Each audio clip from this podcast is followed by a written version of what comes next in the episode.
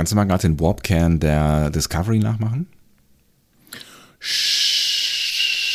Und der der Voyager? Vielleicht nur die Enterprise D? Ich bin mir nicht sicher, ob das meine Lieblingsszene schon gewesen ist, aber ich habe, ich habe mich sehr, sehr gefreut auf jeden Fall. Wir reden über die aktuelle Folge Lower Decks. Das ist schon die sechste, ne? Ja, richtig. Das ist, das ist, hast du sehr gut gemerkt. Ich dachte, du sagst jetzt noch so was äh, Spannendes wie, und euch erwartet eine. Euch erwartet eine Riesenshow. Eine- Terminal Provocations, das wird der Kracher. Jetzt gleich auf eurem Discovery Panel. Und los. Weil dann soll man nicht noch irgendwie sowas Inhaltliches machen wie. Ja, komm, jetzt habe ich hier ein super Intro gesprochen. Meine Güte. Aber es ist leeres Teasing, es ist hohles Teasing, weißt du? Also wenn man nicht irgendwie irgendwas sagt, also, also wenn man so ein Cold Open macht, ja, dann muss man, dann muss man das ja machen, damit Men- Menschen sich getriggert fühlen. Dann irgendwie sowas sagen wie, ähm, wir werden über die, das, das Innerste reden, was Star Trek eigentlich ausmacht. So, weißt du? Wenn wir diese, wenn wir diese Folge besprechen, werden wir bis ins Innerste des Reality TV, äh, Reality TV vordringen und du hast es noch nicht mal geahnt. Ihr hört einen Discovery Panel Podcast. Discovery Panel. Discover Star Trek.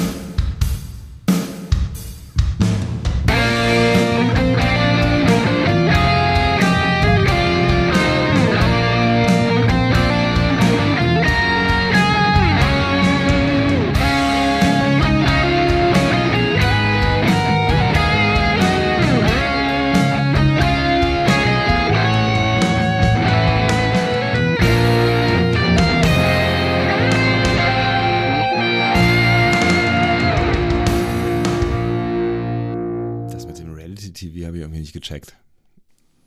Ja, abwarten. Kommt gleich noch. Ich bin sehr gespannt. Herzlich willkommen! Wir öffnen das Discovery Panel zu einer neuen Folge, äh, zu einer neuen Besprechung. Ja, ist diese Serie noch? Was? Nein, wir, wir, wir sind ja nicht die Folge Lower Decks. Ich hätte sowas sagen müssen wie zu einer neuen Besprechung einer neuen Folge von Star Trek Lower Decks. Sowas in der Richtung. Was sage ich denn da sonst immer? Ich sag da doch sonst immer irgendwie was. Das weiß keiner. Ich höre da nie hin. Du wachst erst auf bei, auf dem Panel heute. Ne? Aber stopp, da bin ich noch Andreas, nicht. Entschuldigung. Da bin ich noch nicht, da bin ich noch nicht. Ich muss nämlich noch, Ich war gerade getriggert. Ich muss nämlich vorher noch sagen, es handelt sich um die sechste Folge von Star Trek Lower Decks und sie heißt Termi Terminal Provocations. Auf dem Panel heute Andreas Dom. und Sebastian Sonntag. Schön, dass ihr mit dabei seid in äh, dieser doch etwas chaotisch startenden äh, Folge von uns. Aber es wird ähm, ähnlich weitergehen. Warum denn ein Aber eigentlich? unglaublich äh, ähnlich weitergehen. Unglaublich. Ich habe, Sebastian, ich Ein habe dir Traum. einige Geschichten mitgebracht. Oh. Ich habe so viel rausgefunden. Gar nicht so, gar nicht so viel über diese Folge. Aber Und ich habe andere Sachen Zwei von diesen Geschichten stimmen, eine ist falsch und du musst herausfinden, welche die falsche Geschichte ist. Los geht's. Oh, das wär's. Das wär's. Das wäre mal ein schönes Spiel. Ja, das Wäre eine nennt gute sich- Rubrik eigentlich. Ich bin, ja, nennt- ich bin ja Fan von Rubriken. Das nennt sich äh, vom Pferd und das mache ich in meiner Sonntagssendung jede Woche. Dein Sonntag bei Deutschlandfunk Nova. Schaltet ein. Auch nächste Woche wieder. Oder lasst es sein. Nein, schaltet ein. Das ist reimt besser. sich. Ja, das war, das war nur wegen des Reims, aber schaltet ein. Schaltet auf jeden Fall ein. Wir brauchen euch. Wir brauchen euch. Sebastian, bevor wir jetzt gleich aufs Feedback eingehen, ich muss, ich muss dir was erzählen. Bitte. Wir sind, wir sind hier unter uns. Du kannst alles erzählen, was du auch immer erzählen möchtest. Also mal unabhängig davon, dass meine Woche sehr, sehr äh, seltsam verläuft. Deswegen äh, unter anderem deine Wochen verlaufen ja auch seltsam und deswegen erscheinen wir jetzt erst. Aber ich habe mich diese die wir, haben, wir, haben, wir, Woche- haben, wir haben eine Sonderfolge. Entschuldige bitte mal. Ich muss mal kurz was für unser und mein Image tun. Wir haben eine Sonderfolge in der Zwischenzeit aufgenommen über diesen wundervollen Trailer zu Star Trek Discovery. Also, Das stimmt. Äh, bitte, ne? Also, äh, fair enough. So, Punkt. Hände hoch, wer hat denn gesehen? Äh, den Trailer? Wer hat, wer hat unsere Folge gehört? Ah, guck mal, alle Ja, was zeigen denn? auf. Perfekt. Ja, alle zeigen. Leute, Hände ans Lenkrad. So geht das nicht. So, Sebastian, ich habe mich diese Woche abends mal auf YouTube verirrt. Ähm, passiert das auch manchmal, dass du einfach ein bisschen durch YouTube klickst oder sowas? Nee, dein Leben ist ein Rausch, ne? das gibt es bei dir Mein nicht. Leben ist ein Rausch. Mein Leben ist ein Rausch. Nein, äh, YouTube finde ich tatsächlich zeitweise ähm, ähm, äh, angenehmer oder ich mache immer so einen Wechsel. Also wenn ich random irgendwas auf dem Handy mache, wenn ich dann die Zeit habe, random irgendwas auf dem Handy zu machen, ähm, mache ich entweder Instagram oder YouTube. Und äh, es gibt dann Phasen, wo mich das eine oder das andere langweilt und dann mache ich eben das andere. Ja.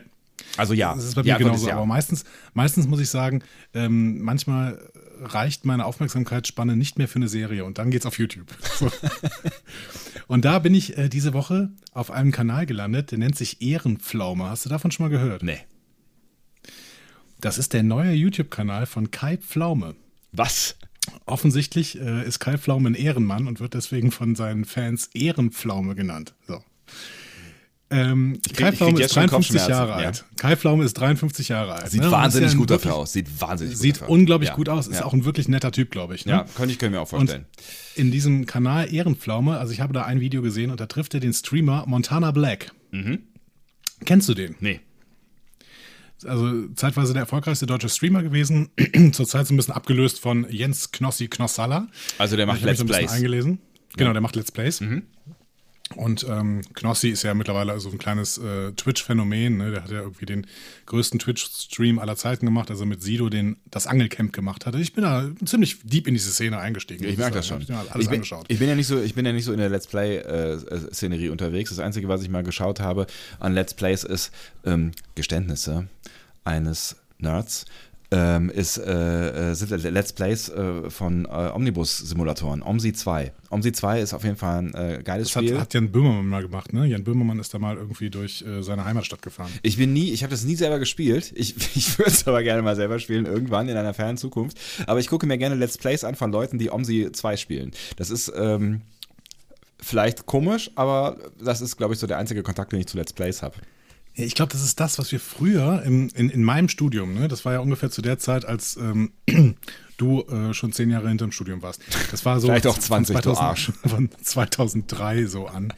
Ähm, da war es ja immer, wenn man irgendwie abends mit leichtem Pegel nach Hause gekommen ist, war es in Köln so ein Ding, sich ähm, Bahnfahrten anzugucken auf Center TV. Center TV war der ja. Kölner Lokalsender Ja. und äh, der hat quasi ähm, einfach irgendwie immer eine Kamera in so eine, in so eine U-Bahn gesetzt. Linie 18 nach Bonn. Nächster Halt. Und dann Brühl. ist das einfach gefahren. So. Zeitweise sind es halt wirklich U-Bahnen. Das heißt, man sieht wirklich lange Zeit nur Tunnel. Das ist so geil, Aber ja. unfassbar beruhigend, wirklich. Also ich Ja. bin dabei immer sehr, sehr gut eingeschlafen. Und dann kann man auch wunderbar dann noch ungestört irgendwie die äh, Tiefkühlpizza essen, die man im äh, Backofen hat verbrennen lassen und äh, nicht mehr in den Mund hinein manövriert bekommt. Das geht alles wunderbar. Man wird von nichts abgelenkt. Ja, hier äh, eine Warnung an alle Hörer äh, innen. Bitte äh, lasst keine Pizza, wenn ihr, wenn ihr betrunken nach Hause kommt, bitte macht euch keine Tiefkühlpizza mehr, denn ihr werdet einschlafen und äh, am nächsten Morgen von der Feuerwehr aus dem fünften Stock geholt werden. Ähm, True Story? Ist das eine Geschichte aus deinem Nee, Leben? nee, nein, nein, nein. Ja, ja, ich bin schon eingeschlafen, aber äh, das war dann Gott sei Dank äh, in meinem Elternhaus und meine Eltern sind erst drei Wochen später aus dem Urlaub zurückgekommen, sodass ich noch drei Wochen Zeit hatte, Um das Haus wieder neu aufzubauen.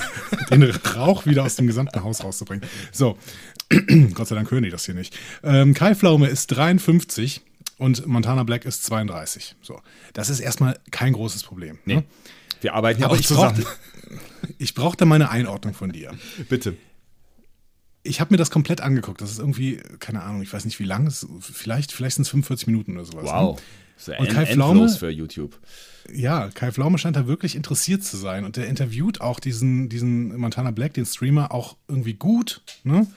Und der packt dann auch wirklich authentisch Punkte aus seinem Leben aus und bringt den dann irgendwie die, die, äh, also der wohnt in Buxtehude und den gehen dann irgendwie in Buxtehude in den Wald und in die Innenstadt und sowas. Und es ist dann auch irgendwie ganz nett zu sehen, ähm, dass in der Innenstadt alle auf diese beiden reagieren und zwar aus allen Altersgruppen. So. Also dann gibt es total viele Senioren und ähm, Menschen in Kai Pflaumes Alter, die dann wirklich irgendwie Kai Pflaume, ah, darf ich ein Foto mit dir ha- machen? Ah, Kai Pflaume, das ist aber toll, dass du hier bist. Und alles darunter macht halt Fotos mit Montana Black. So. ähm, das, ist, das ist schon ganz spannend. Aber gleichzeitig, ich weiß nicht, das Ganze wirkt irgendwie so, so cringy. Also das ist irgendwie, ja, das sind, das sind so zwei völlig verschiedene Sphären, die da aufeinandertreffen. Und ich finde, kennst du dieses Meme von Steve Buscemi aus, aus 30 Rock, in der er mit dem Skateboard in die Highschool geht und darunter steht, How do you do, fellow kids? Ja. So, so wirkt das. Kai Pflaume hat auch irgendwie so komische bunte Schuhe an, so die, die man einfach in dem Alter nicht tragen würde, keine Ahnung. Auf der anderen Seite ist das wirklich ein gutes Interview und das ist ein aufrichtiger Typ und der ist total nett und ähm, es wirkt auch alles irgendwie nicht so, als doch, es wirkt doch irgendwie so, als würde er sich da eigentlich nicht zu Hause fühlen in dieser Gegend, aber auf der anderen Seite macht er das dann richtig gut. Also- ich brauchte eine Einordnung. Also ich, äh, Mehrere Punkte. Erstmal finde ich, dass ähm, das Alter nichts mit äh, Lebensgefühl zu tun hat und man äh, die Schuhe tragen sollte, die man auch immer tragen möchte, auch mit 53. Ähm, dann ist, ist es ja schon so, dass irgendwie 40 das neue 30 und 50 das neue 40 und 60 das neue 50 ist, glaube ich. Also ich, ich habe schon das Gefühl, dass Menschen ähm, in anderen Lebensphasen länger bleiben oder irgendwie anders unterwegs sind äh, oder es ist zumindest eine eine nicht so konservative Gruppe gibt von Menschen, die schneller alt werden, wie das vielleicht unsere Elterngeneration oder vor allen Dingen unsere Großelterngeneration getan hat, die dann plötzlich alle nur noch grau getragen haben und Sandalen. Ähm, beige. Beige, genau, beige, das Rentner beige. Ähm, ich glaube, dass, dass, dass gerade im urbanen Umfeld, äh, dass, da, dass da schon irgendwie was, was passiert. Ähm, ich finde auch völlig okay, also ich meine, Thomas Gottschalk hat das ja auch bis zum Erbrechen unten gemacht, dass, äh, dass, dass er äh, in seiner Late Night oder auch immer Show, was auch immer er das gemacht hat, ähm, dann halt auch junge Menschen ähm, interviewt hat und das war auch nicht immer gut so, aber das hatte dann, er hatte die Ausrede, das ist halt eine Late-Night-Show im Fernsehen oder was auch immer. Die Frage, die sich mir stellt, ist die Motivation von Kai Pflaume, weißt du? Also warum, also was, was hat er sich dabei gedacht, dass ähm, er, also ich weiß ja nicht, wen er sonst so interviewt in diesem Format, aber was hat er sich dabei gedacht, ähm, einen jungen YouTuber zu interviewen, einfach weil es irgendwie, weil er es spannend findet, fair enough, dann finde ich es okay. Also wenn es irgendwie authentisch ist und er hat irgendwie, der hat Bock drauf, da irgendwie was zu erfahren und das Konzept dieses, dieses Streams ist, Kai Pflaume fragt Menschen äh, oder er spricht mit Menschen, die, für die er sich interessiert, okay. Wenn es jetzt irgendwie so ein Strategieding ist, so nach dem Motto, wir müssen jetzt irgendwie Kai Flamme mit der jüngeren Zielgruppe ähm, vertraut machen, dann finde ich es irgendwie seltsam. Also ne, so nach dem Motto, jetzt schicken wir den mal auf YouTube und dann nehmen wir halt mal irgendeinen großen YouTuber und ähm, zusammen wird das schon irgendwie dafür sorgen, dass auch mal äh, 25-Jährige äh, verstehen, wer Kai Pflaume ist und dann kann der vielleicht halt eine andere Street Credibility, dann finde ich es auch irgendwie cringy und dann finde ich es vielleicht auch unangenehm aber ich, also generell möchte ich eine Tür offen halten für authentisches Interesse auch in verschiedenen Altersgruppen füreinander. Äh, ja, äh, Punkt. Aber es stellt sich bei mir ja. die Motivationsfrage. Also welche Motivation steckt hinter diesem Format und hinter diesem Gespräch? Und äh, da würde ich auch ein Fragezeichen dran setzen. Aber ich müsste es mir mal angucken, was der da so tut. Ich finde, das wirkt alles so ein bisschen so, ich erinnere mich an die Zeit, als damals Harald Schmidt zur ARD gegangen ist und Oliver Pocher an die Seite bekommen hat. Mm. Und jeder hat sich gefragt so, warum? Das sind zwei Welten, also da ist es auch vom Alter unabhängig, ne? aber es sind zwei Welten, die da aufeinander prallen, ja, die einfach nicht zusammenpassen. Ja. So, ne? Und ähm, also zu, zu Harald Schmidt, das habe ich auch übrigens bei YouTube gesehen, da passt super gut hier ähm, ach, den er auch früher in seinem Team hatte, der beim SWR jetzt Manuel die Show Andrak. macht. Nee, der beim SWR die Show macht hier, der, äh, der, die, die Satire-Show beim SWR. Mein Gott! Die Satire-Show beim SWR. Ja. Ex Quatsch, das ist. Äh, äh, Ach komm, wie heißt er denn? Pierre M. Krause. Ach so, ja. Pierre M. Krause passt super zu Harald Schmidt. Das ist auch nicht dasselbe Alter, aber der ist keine Ahnung, der hat so ein, so ein gewisses, so einen gewissen Anspruch, so ein gewisses Niveau. Die mögen sich auch genau deswegen unglaublich gern. Mhm. Und ich weiß nicht, Kai Pflaume ist halt so der Everybody's Darling-Typ, der, der, keine Ahnung, der irgendwie eine Quiz-Sendung macht und nur die Liebe zählt. Jede Quiz-Sendung macht in der ARD, genau. oder? Der macht exakt jede. Also ich habe das Gefühl, der ist äh, jeden Tag mit mehreren Sendungen in diesem Fernsehen zu sehen. Ja, aber da gibt es ja noch ein paar andere, die genau dasselbe machen. Aber keine Ahnung, der, der, der hat hier nur die Liebezelt gemacht, gemacht und das war ja damals schon eine unglaublich kitschige und alte Show. Ja, total. Hm? Total. So. Ja, ja. Aber auch eine wahnsinnig erfolgreiche. Und Montana Black ist so, das ist so ein YouTube, äh, ein, ein, Streamer, ein Twitch-Streamer, der auch jetzt wirklich nicht aus einer glatt äh, gebügelten Geschichte kommt. Das ist halt ein ehemaliger Drogenabhängiger, der ähm, einen anderen Weg jetzt gesucht hat, mhm. wo die äh, Community wirklich, also ich glaube, das ist, äh, ich glaube, der Typ ist nett und äh, die Community ist nicht komplett. Hm. Es gab mal so einen kleinen Fall, da hat Böhmermann gesagt, die Community wäre so halb rechts und das ist äh, ah, okay. sicherlich falsch. Ja. So, ne? ähm, aber das ist, also sie ist auch komplett ein bisschen mit Vorsicht zu genießen, sagen wir mal so. Ne? Wie viele große Communities. Immer hat er irgendwie 1,6 Millionen Follower bei Twitch oder sowas. Ne? Aber- aber- also es sind einfach so Welten, die da zusammenprallen. Und das ist nicht so, dass er den interviewt und sagt, okay, das ist, ich mache jetzt hier ein journalistisches Format. Der geht mit dem zu der Oma von Montana Black äh, und dem Opa und da kumpeln die so ein bisschen rum. Und die kumpeln eigentlich die gesamte, das gesamte Format über rum. Das ist irgendwie seltsam, weiß ich nicht. Ich müsste es mir mal angucken, aber wir halten fest, das ist ja nicht so, als wäre es jetzt irgendwie sein Sidekick oder sowas, sondern das ist ein quasi ein Interview oder ein Porträtformat und dann porträt, porträtiert er den nächsten, ja. Also das ist jetzt irgendwie äh, nicht so, als würden die irgendwie zusammen. Also dann finde ich es find irgendwie okay. Also ist halt die Frage, wie man es dann umsetzt. Und ähm, also ne, ich, ich interviewe ja auch Menschen, die äh, was vollständig anderes machen und aus einer vollständig anderen Lebenswelt kommen als ich. Ähm, so, und das, das ist, finde ich, finde ich auch völlig in Ordnung. Ja, aber du sagst nicht in diesem Interview, wenn Leute dich ansprechen, ah, seid ihr befreundet? Ja, ja, wir sind Freunde. Nee. nee, aber das ist ja auch klar, weil wir es nicht, also ne, das ist in meinem äh, Format auch irgendwie klar, weil wir reden halt irgendwie anderthalb Stunden miteinander und äh, so. Ähm, Keine Ahnung. Ich guck's Leute, mir mal an. Euch das vielleicht Genau. mal, genau. Guckt ihr euch das vielleicht auch mal an und sagt mir mal, wie man das einzuordnen hat. Ich finde es seltsam, aber auf der anderen Seite war ich auch fasziniert und habe es mir komplett angeguckt. So. Hm. Ähm, dementsprechend, ähm, genau, sag doch mal was dazu. So, jetzt müssen wir aber endlich wieder zu Lower Decks zurückkommen. Ne? das ist ein kleiner Ausschnitt aus Andreas Leben. Wir ähm, haben nämlich auch Feedback zur letzten Folge bekommen und da wollten wir noch ein bisschen drauf eingehen. Yes, ich muss mal gerade wieder rüber switchen. Ich lese das einfach mal kurz vor. Ich hatte auch schon darauf reagiert in, ähm, auf, auf unserer Seite discoverypanel.de. Ah ja. Aber vielleicht können wir es trotzdem mal vorlesen. Ja. Äh, Hadu Brandt, erstmal ein schöner Benutzername, vielen Dank dafür, Mhm. schreibt an dieser Stelle, ähm, oh, gut, dass dort, und der meint den Mond ähm, aus der letzten Folge, ne, dieser äh, Mixus, Mixus 2, wo die beiden reichen Leute drauf gelebt haben Mhm. und den Freeman dann, äh, nee, also Freeman hat nicht Mixus 2 kaputt gemacht, sondern irgendeinen Mond, der dann die Mixus 2 auf Dauer Unbewohnbar un- macht, ja. Unbewohnbar macht, Ja. genau. So. Also er sagt, oh gut, dass dort nur zwei äh, Leute leben. Zitat, das Wohl der vielen wiegt mehr und so weiter. Hm. Waren wir nicht schon mal an der Stelle, dass diese Haltung ein wenig schwierig sein kann, vor allen Dingen, wenn Minderheitenrechte betroffen sind, die dem Wohl viele entgegenstehen? Na, zum Glück waren die beiden ja reich und D-Bags, wie man US-Rezensionen entnehmen kann.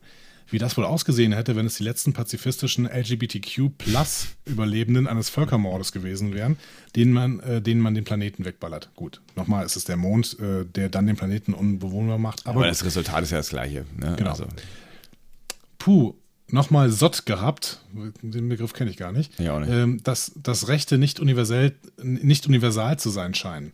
Der Speer im Herzen des anderen ist der Balken in deinem eigenen Auge oder so. Zwinker-Smiley.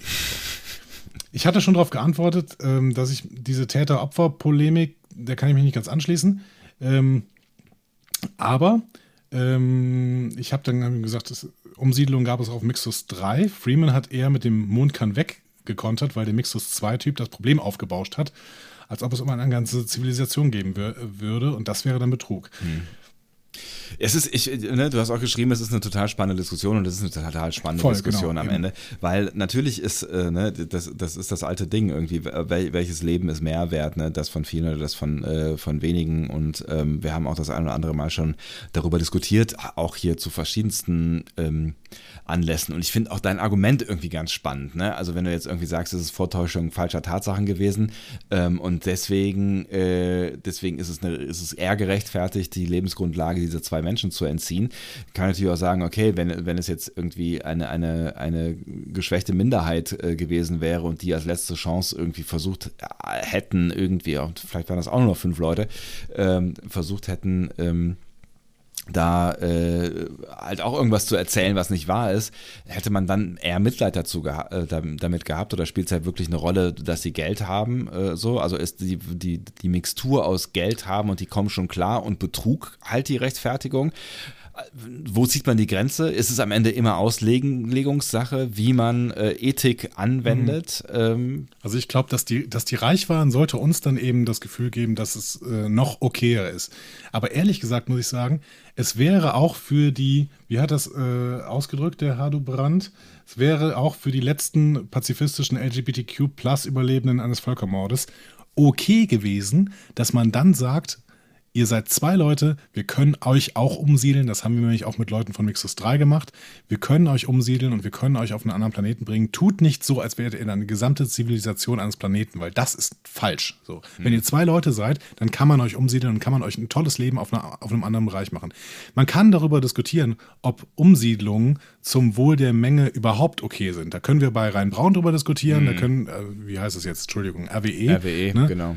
Können Reine wir darüber Energie. diskutieren, genau. Ähm, da diskutieren wir aber ehrlich gesagt nicht über Wohl der Menge, weil wenn es das Wohl der Menge wäre, wäre alles in Ordnung. Da diskutieren wir darüber, ob überhaupt Braunkohle noch sein muss. Ne? Ja, aber das, das, das ist genau, das ist eine ganz andere Geschichte und ich finde, das ist, das ist halt, das ist möglicher. Also ich finde, die Rechtfertigung ist immer schon total schwer gewesen, ähm, was, was diese Umsiedlungen äh, angeht, weil ich glaube, es hätte immer Alternativen gegeben zur Braunkohle, aber vielleicht war es in den 60er oder 70er Jahren in der Wirtschaftswunderzeit noch eine, noch eine größere Rechtfertigung. Jetzt gibt es halt überhaupt gar keine mehr, weil es gibt genug Alternativen und man braucht diese, diese Kohle nicht mehr, mal abgesehen davon, dass ja nicht nur Umsiedlungen passieren, ähm, sondern auch äh, Kulturgüter äh, unwiederbringlich abgerissen werden, wie Ja. wahnsinnig schöne Kirchen und all so ein Krams. Und äh, aber das ist, das ist, äh, das ist ein anderes Thema und da kann man drüber streiten, ob das vielleicht irgendwann mal zum Wohl der vielen beigetragen haben könnte. Ne? Ja, genau. kann man Also, zumindest, kann man genau. zumindest drüber diskutieren. So, ja. Vor allen Dingen, wenn wir irgendwie sagen, okay, äh, wir wollen vom Atomstrom weg und haben jetzt irgendwie noch nicht richtig geblickt, dass, dass Kohle so äh, im Prinzip noch ein bisschen schlimmer ist. Ja. So, oder, oder zumindest gleichwertig schlimm. So. Ja. Für die, für zumindest für das, für unser En- Environment. So.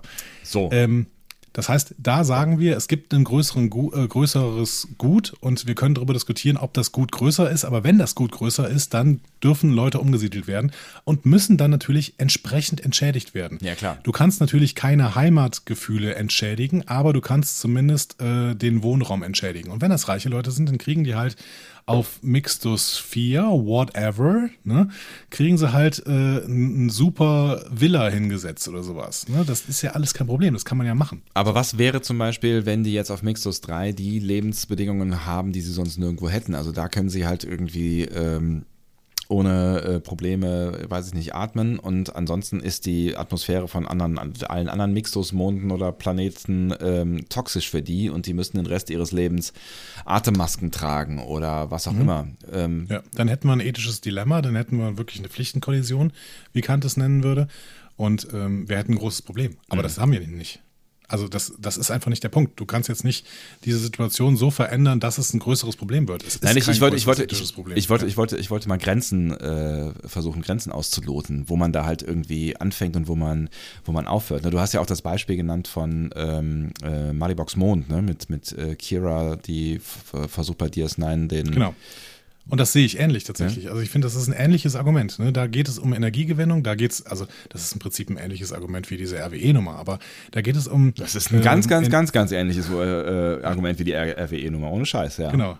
Da geht es um Energiegewinnung und es geht darum, dass äh, Malibok ähm, und seine zwei Diener quasi die Heimat verlassen müssen, die sie seit äh, zig Jahren kennen. So. Ja, und alles das, was sie aufgebaut haben, ne? Also das ist, das ist Genau. ja schon auch ein Punkt. Die haben dann, die haben dann ein Leben aufgebaut, die haben eine Vegetation aufgebaut, die haben ähm, da, da ihr Leben geschaffen, so, ne? Genau. Und auf der anderen Seite wird ihm, glaube ich, ich weiß nicht mehr genau, wie es in Progress ist, äh, Malibox Mond, äh, erste Staffel DS9. Aber ich meine, dass ihm angeboten wird, dass er genau ein solches Haus und auch Ländereien an einer anderen Stelle bekommt. Irgendwo auf Bajor. Ne? Also nicht auf dem Mond, sondern irgendwo auf Bajor. Ja. So. Will er halt nicht. Er will das nicht. Das ist auch sein gutes Recht, dass er das nicht will. Aber an dieser Stelle, finde ich, kann man das machen mit der Umsiedlung. So. Und das ist natürlich äh, ein Grenzfall. Man muss das jedes Mal genau überlegen. Und Aber das meinte ich eben, es ist Auslegungssache, oder? Es, ist, es, es, gibt, es gibt keine strikte Regel. Also es gibt das Wohl der äh, vielen wiegt mehr als das äh, und so weiter, ne? Also wie, wie, wie das äh, Hadubrand hier schreibt. Es ist immer Auslegungssache. Und in dem Fall sagst du, ähm, es ist okay, weil der Preis zu bezahlen ist. Es ist halt was anderes als dieses, dieses, äh, dieses, diese tolle Flugzeugparabel, die dann an der Stelle immer ausgepackt wird. Ja, genau. Also der, der Preis ist zu bezahlen und ähm, niemand stirbt daran. So. Und äh, es gibt bestimmte Grenzen, die man nicht überschreiten, überschreiten darf. Zum Beispiel, dass dem Menschen im Endeffekt äh, seine Würde nicht genommen wird. Ne? So. Dem werden Freiheiten genommen. Aber das ist nicht die Menschenwürde. Das heißt, ihm werden hier keine elementaren Menschenrechte genommen. So. Ich Aber natürlich bestimmte Freiheiten eingeschränkt. Und das eben zum Wohl der anderen und dass es Freiheitseinschränkungen zum Wohl von anderen Freiheiten gibt. Ne? Das ist bei uns gang und gäbe. Das ist eine Verhältnismäßigkeit und diese muss immer gewahrt werden. Und ich finde, anders kommen wir nicht durch diese Welt. Wir kommen nicht mit, mit roten Linien, mit komplett roten Linien, ähm, kommen wir doch, also soll, äh, falsch, falsche Formulierung. Natürlich brauchen wir rote Linien, ne? Mhm. aber die roten Linien dürfen nicht bei allen möglichen Punkten angewendet werden. Das geht nicht. So. Naja gut, die ne, Freiheitseinschränkungen zum Wohl der anderen haben wir jetzt die letzten Monate äh, selber erlebt, was das bedeutet äh, und dass das tatsächlich äh, auch ein Bestandteil dieser Demokratie ist, in der wir äh, leben. Und ähm, ich bin, ich habe jetzt noch mal ein bisschen gegenargumentiert, ich bin eigentlich auch eher auf deiner, einer, deiner Seite, wobei ich tatsächlich mehr Bauchschmerzen habe ähm, bei Malibox Mond mit der, der Umsiedlung äh, von Malibok als äh, bei der äh, Mixus-Umsiedlung, weil es das irgendwie nochmal eine andere Nummer ist, weil da geht es halt darum, dass ähm, sonst die, die, äh, die Lebensgrundlage von wirklich sehr, sehr vielen äh, Lebensformen drauf geht, so, ne?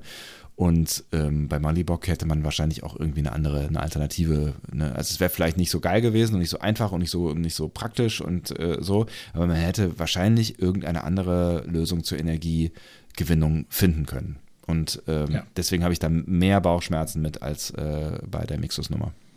Ja, das stimmt. Die Mixus-Nummer ist an der Stelle auch noch ein bisschen äh, frappierender. Wir haben ja gesehen, dass dieser Mond auseinanderbricht und dann auch wirklich den Lebensraum von vielen, vielen Menschen bedrohen würde. Die ja. haben wir ja auch sogar auf dem Planeten gesehen, wie sie geschrien haben. Ja. Ähm, und äh, das muss man immer im Hinterkopf haben, genau.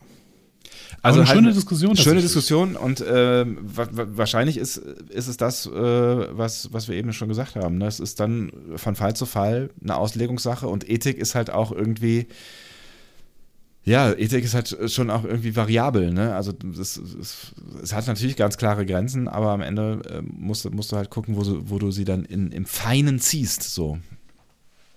Wir haben noch ein, äh, eine Rückmeldung beziehungsweise ein Feedback von einer Premium-Hörerin, nämlich Inila, äh, die das Bigger Picture nochmal aufmacht. Die entfernt sich ein bisschen von dieser Folge, ehrlich gesagt, ja. macht so ein bisschen das Bigger Picture aus, nämlich das Alter von Mariner. Da kann doch was nicht stimmen.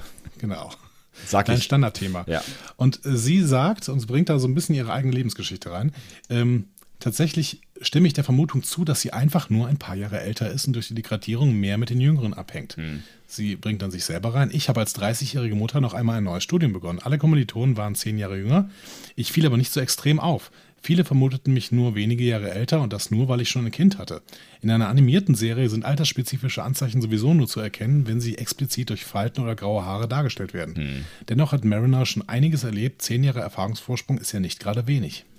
Das ist, ähm, das ist auf jeden Fall ein Argument, was sie da hat. Ne? Also wenn du überlegst, was irgendwie... Äh naja, gut, was du zwischen 20 und 30 gemacht hast, war jetzt nicht so viel, aber andere Menschen schaffen da eine ganze Menge. Ich, ja. habe keine Ahnung, was ich zwischen 20 und 30 gemacht habe. Ich, ich, kann jetzt zwei, drei Dinge kann ich dir erzählen, wenn du bei Gelegenheit möchtest.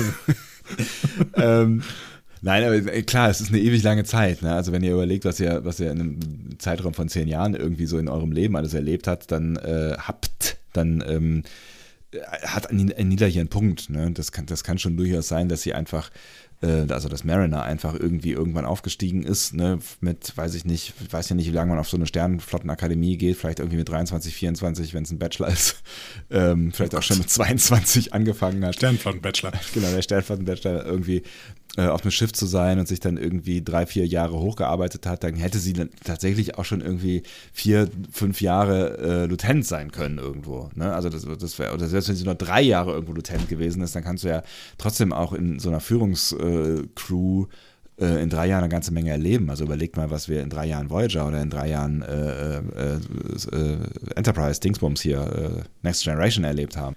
Wir müssen uns auch nochmal daran erinnern, und daran hat auch Felo nochmal erinnert, dass ähm, Mariner ja ähm, einen Admiral als Vater hat, der wahrscheinlich auch früher Captain war, und ähm, eine Captain als Mutter. Dementsprechend ist sie wahrscheinlich auf Schiffen aufgewachsen. Ne? Ja, okay. Und, äh, stimmt, hat ja. nicht nur die Karriere gemacht, sondern ist tatsächlich vielleicht auch schon relativ früh irgendwie da reingewachsen. Vielleicht ist sie auch so Wesley Crusher Wunderkind-mäßig ähm, und ähm, hat vielleicht auch schon mit 20 irgendwie den Abschluss gemacht und ist dann erstmal auf ein anderes Schiff gegangen oder so. Ja, das ist natürlich auch ein äh, echt gutes Argument, weil da kannst du halt auch mit 15 schon so einem Energiewesen begegnet sein, das äh, irgendwelche blöden Pranks mit dir macht so und ähm, ne, also da, das finde ich ist tatsächlich irgendwie eins, eins der, der besten Argumente. Ne?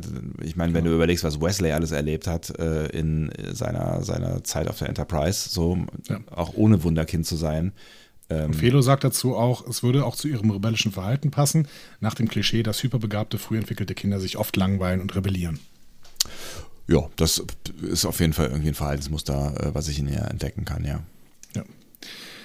Ja. Spannende Überlegung. Wir halten das weiter im Blick. Wir haben noch ähm, nach dieser Folge drei Folgen. Ne? Sieben, acht, neun, zehn, nein, vier. Und in diesen, in diesen Neun, vier Folgen. zehn. Stimmt. Von sechs bis zehn ist vier, richtig, ja. Mensch. Und in diesen vier Folgen werden wir noch einiges über äh, Mariner wahrscheinlich erwa erwarten können. Erfahren können auch. Beim nächsten Mal erstmal über Bäumler, ne? Ich habe eben schon gelesen, äh, dass es einen, einen Titel der nächsten Folge gibt. Ja, tatsächlich. Ja, da können wir am Ende drauf eingehen. Ne? So ein kleiner, kleiner äh, Teaser für das Ende unserer Folge. Dazu später mehr. Terminal Provocations. Ich habe es nur übersetzt mit endgültige Provokationen. Was Ja. würdest du sagen? Ähm, würde, ja, würde ich, äh, würde ich, würde, es ist vielleicht, es ist, ich habe kurz überlegt, ob es ein Wo- Wortwitz ist, weißt du? Also, ähm, weil ähm, wir ja auch hier den, den äh, Trottelhorst, dessen Namen ich gerade vergessen habe, ähm, auch am, an, am Terminal äh, sehen und äh, er ja provoziert, weißt du, was ich meine? Also er arbeitet ja da Okay. an so einem Terminal rum die ganze Zeit äh, und äh, aber es ist weit hergeholt. Also ja, also ich glaube, das Terminal ist damit nicht gemeint. Ja. Ich glaube, es geht wirklich um terminale Sachen, also um das, Endgültige, sowas wie die letzte. die- das ist die letzte Provokation, die ihr lasst, äh, die ihr macht. So äh, bezieht sich natürlich so ein bisschen auf die, auf sowohl auf Fletcher als auch auf die, Fletcher, danke. auf diese äh, Aliens. Ich habe wieder vergessen, wie sie heißen. Egal. So. Genau, diese, die, die Schrottsammler. Sebastian, John Cochran. Den kennen wir bis jetzt noch nicht, deswegen erspare ich dir die Frage, kennst du den Typen? Okay, ich kenne Ephraim Cochran. Ja. Genau. Stimmt eigentlich. Also ganz gut, wenn ein Autor einer Folge hier Cochran heißt. Ne? Ja. So. Äh, John die verwandt, Cochran. Oder? Nee, aber äh, könnte, könnte ja tatsächlich irgendwie sein. Ähm, kennst du die TV-Show Survivor? I'm a survivor. Uh, uh, uh, uh, survivor. Ist das Da Science bestimmt Fiction? man. Nee. Muss gerade mal kurz, äh, muss gerade kurz googeln, was das Ich kann es ist. auch- ich kann's ja. dir auch erzählen. Äh, das ist tatsächlich ein Reality-Format. Ach so. Reality-TV-Format. Nee, dann kenne ich es nicht. Ähm, ist Ah, ein jetzt, bisschen ja, guck wie. mal, ja, da sind wir bei Reality TV. Toll. Du Ja. löst, du löst ein, Alter. Du löst ein. Ja, natürlich, natürlich. Ich verspreche nichts, was ich nicht nachher noch einlöse. Gut. Da, daran sollten sich andere Firmen wie Vicana zum Beispiel mal ein, äh, ein Beispiel nehmen. Was haben die denn versprochen? Ihre Kekse haben uns versprochen, dass äh, sie uns immer unterstützen werden. So, ähm, Survivor. Ne? Survivor ist eine Reality-Show, da gibt es irgendwie zwei Teams, die werden auf eine Insel geschmissen, müssen dann gegenseitig überleben. So. Also gegenseitig überleben, genau. Also keine Ahnung, die müssen dann überleben. Müssen und überleben. es ist alles natürlich so ein bisschen fake, es ist ein bisschen Dschungelcamp-mäßig. Also ich glaube, es ist nie so richtig gefährlich, aber die spielen dann irgendwie Spiele gegeneinander. Ja. So. John Cochran war immer schon Fan dieser Show. Der hat das Ding seit der ersten Staffel geguckt. Auch noch, als er dann in Harvard Jura studiert hat. Und da hat er dann sogar eine Hausarbeit drüber geschrieben, in der er das amerikanische Justizsystem mit dem Jury-System von Survivor verglichen hat. So. Und an der Uni hat er dann irgendwann einen Survivor-Newsletter äh, gegründet, der dann abonniert werden konnte und der richtig viele Abonnenten irgendwann hatte. Und hat dann auch irgendwie so öffentliche Cook-Partys gemacht, bei denen man dann Survivor zusammengeguckt hat mit den Studenten und sowas. Und er hat sich da selber auf diesen Partys immer als Survivor verkleidet. Und in seinem Abschlussjahrbuch an der Harvard Law School steht als Zitat: The tribe has spoken. Und das ist wohl der Urteilsspruch in dem Format. So. Ne? Okay, ein Nerd. Ein Nerd. So. Und ohne Quatsch, John Cochran, den wir hier als Autor haben, war der Gewinner der 26. Staffel von Survivor. Nein. Der hat dann mitgemacht. Der hat da mitgemacht und zwar zweimal. Der hat vorher schon bei der 23. Staffel mitgemacht. Und als Fanfavorit ist er dann zur 26. Staffel zurückgekommen. Unfassbar. Das war 2013. Und das Preisgeld für ihn als Gewinner dieser 26. Staffel war eine Million Dollar. Unfassbar. Ähm, Also du bist, ja, du bist heute, heute auf jeden Fall der Geschichtenerzähler, aber deine Geschichten sind gut, die du heute mitbringst. Tatsächlich. Ich habe mich auch früh gefreut, als ich es rausgefunden habe. Unfassbar. Gut, danach war, danach war John Cochran dann noch bei zwei weiteren Reality-Formaten, nämlich äh, Driving Arizona und Reality Game Masters. Ähm, und hat dann aber angefangen, bei CBS für Comedy-Formate zu schreiben. Aber er ist Erst- Anwalt, ja. Nee, er hat Jura studiert. Also ist, mittlerweile ist er wirklich Autor. Lustig, okay. Ähm, er hat erst für Die Millers geschrieben. Das ist eine Comedy mit Will Arnett. Ne? Ähm, den kennen wir aus ähm, hier, wie heißt denn diese mit der Familie und so, die ist richtig gut. Arrested Development. Ja, ne? so. Da ist er quasi der Zauberer-Onkel. ne? Und äh, dann hat ähm, John Cochran auch für Kevin Can Wait geschrieben. Also das ist diese, diese neue äh, Show von Kevin James gewesen, ähm, die ja irgendwann so ein bisschen in Richtung King of Queens 2.0 gl glitten ist, weil Lea Rimini auch dazu gekommen ist, genau. So. Und jetzt schreibt John Cochran halt als fester Schreiber für Lower Decks und legt hiermit seine erste eigene Episode hin Witzig. bei dieser Serie. Was eine Geschichte, ey. Ja, total spannend. Ne? Ja. Also das ist wirklich so ein Reality-Star irgendwann auch mal was richtig Gutes kann. So. Kann man sich in Deutschland bei den Reality-Stars überhaupt nicht so richtig vorstellen. Nee. Aber da war auch, glaube ich, niemand jemals auf irgendwas vergleichbar mit Harvard. Nein, stimmt. Die spucken sich mal ins Gesicht. Regisseur dieser Folge war äh, Bob Suarez. Ähm, den kennen wir schon aus Temporal Addict. Also da haben wir es schon erzählt. Er ist noch nicht so ein erfahrener Regisseur, aber schon Emmy nominiert für Big Mouth. Ähm, und ansonsten halt war er Storyboard Artist und Revisionist. Ich habe mir überlegt, dass wir jetzt auch immer vor der Show schon mal kurz auf die Gaststars eingehen können, denn die Gaststars, die fallen sonst ein bisschen unterm Tisch. Ja. Es sind nämlich wirklich tolle Gaststars, die hier ähm, bei Lower Decks immer wieder ähm, an den äh, auftauchen und äh, rangeholt werden. Wir haben hier einerseits Tim Robinson als Fletcher, das ist ein ehemaliger Autor von Saturday Night Live. Ist so so eine ähm, äh, Sketchshow, ne, sehr, sehr berühmt. Ja, in also- den USA läuft er, glaube ich, schon seit, keine Ahnung, 30, 40 Jahren oder sowas. Ne? Wurde irgendwann mal kopiert in den 90ern äh, und hieß äh, RTL Samstagnacht. War das RTL Samstagnacht oder war das ähm, Samstagnacht News? Bin ich mir nicht, nicht so sicher. Also RTL Samstagnacht war ja super, aber Samstagnacht News war schlecht. Ich hab glaube, es war Samstag- eher Samstagnacht News. Ich habe Samstagnacht News noch nie gehört. Da ist, glaube ich, Ruth Moschner mit groß geworden. Wie auch immer. Wie auch immer. Ähm, Tim Robinson hat eine eigene Netflix-Show irgendwann bekommen, äh, die heißt I Think You Should Leave with Tim Robinson. ähm, und das ist so eine Sketch-Show, von der jetzt die zweite Staffel erwartet wird tatsächlich. Okay. Also ganz gut im Geschäft. Ähm, der andere Gastdarsteller ist Jack McBriar, der spricht hier den Badgie.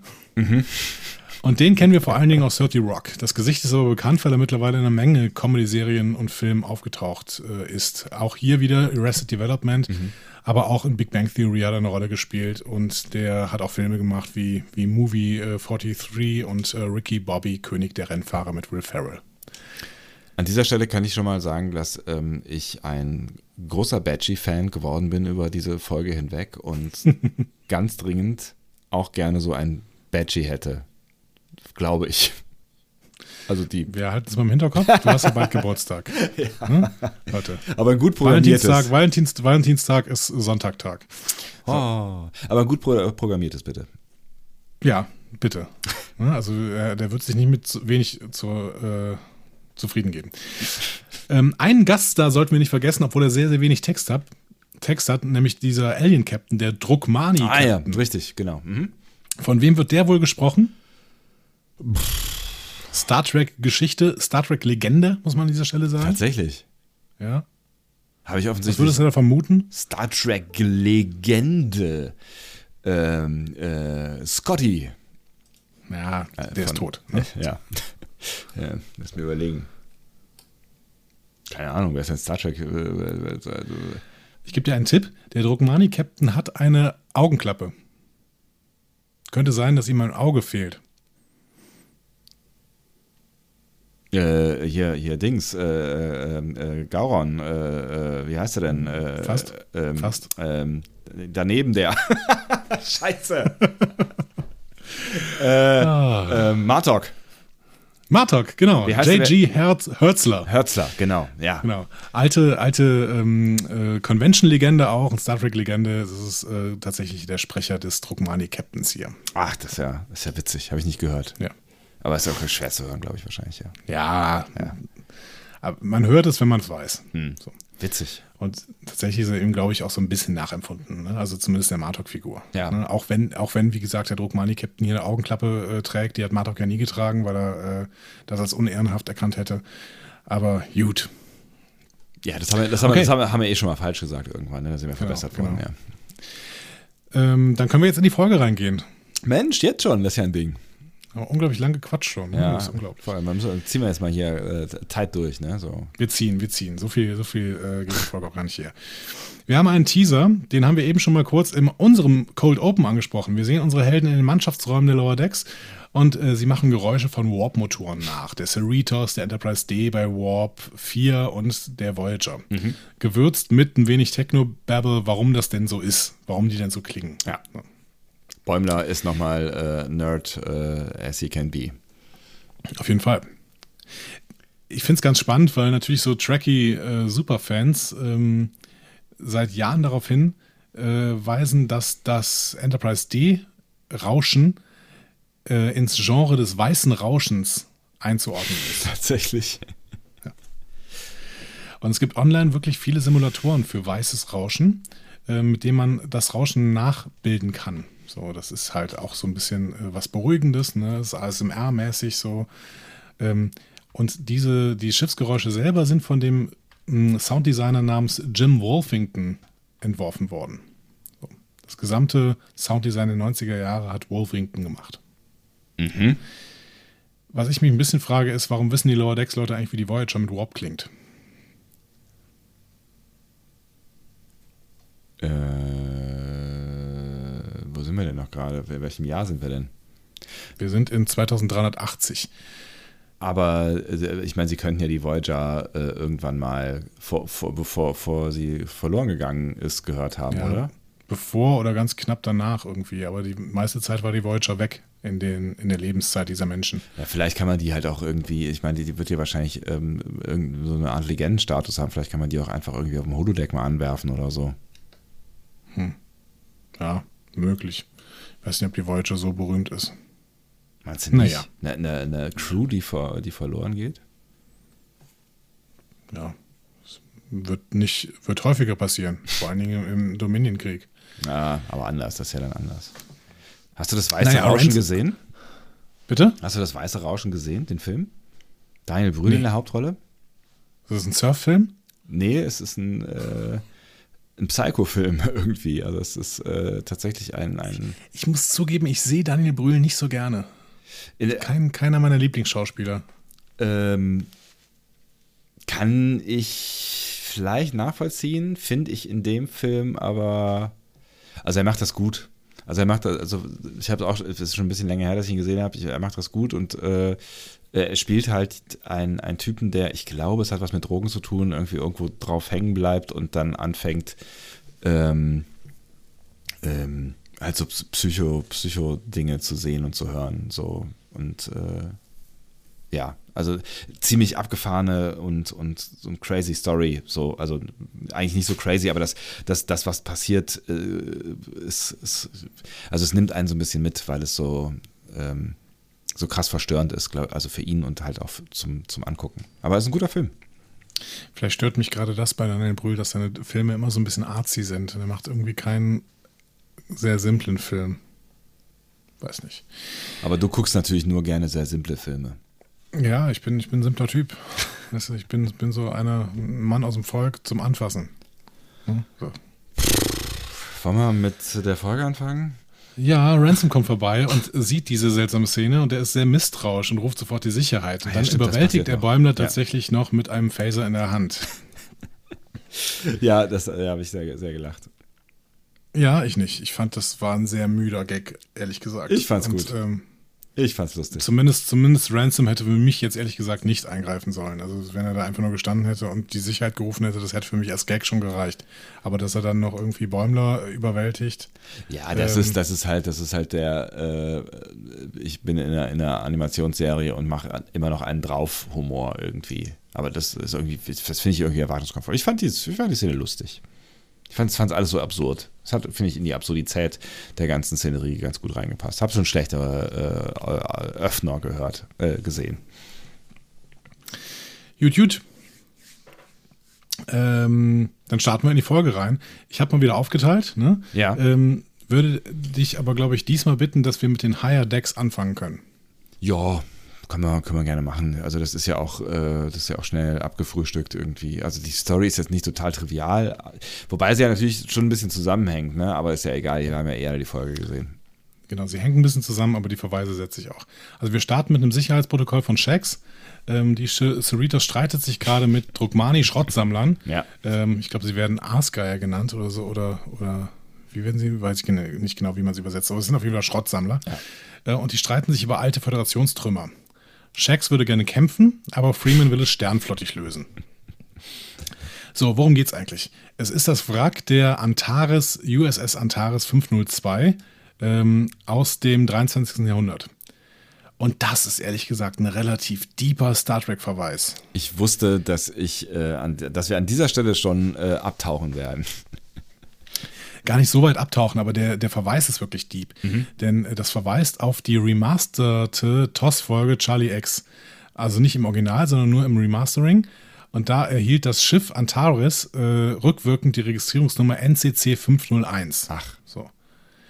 Und ähm, ja, in, in TAS sind solche äh, Dinge auch noch zu sehen. Ne? Äh, in der Episode More Tribbles, More Troubles, also mehr Troubles mit Tribbles mhm. auf Deutsch. Ja. Ähm, wir können also aber davon ausgehen, dass diese Antares hier, die gezeigt wird, NCC 502, das direkte Nachfolgerschiff der Charlie X Antares ist, weil das war ja die 501. Ja. Wir werden nachher noch so einen sehr, sehr deepen Star Trek-Verweis haben, der im Prinzip, finde ich, aber noch ein Stück deeper ist.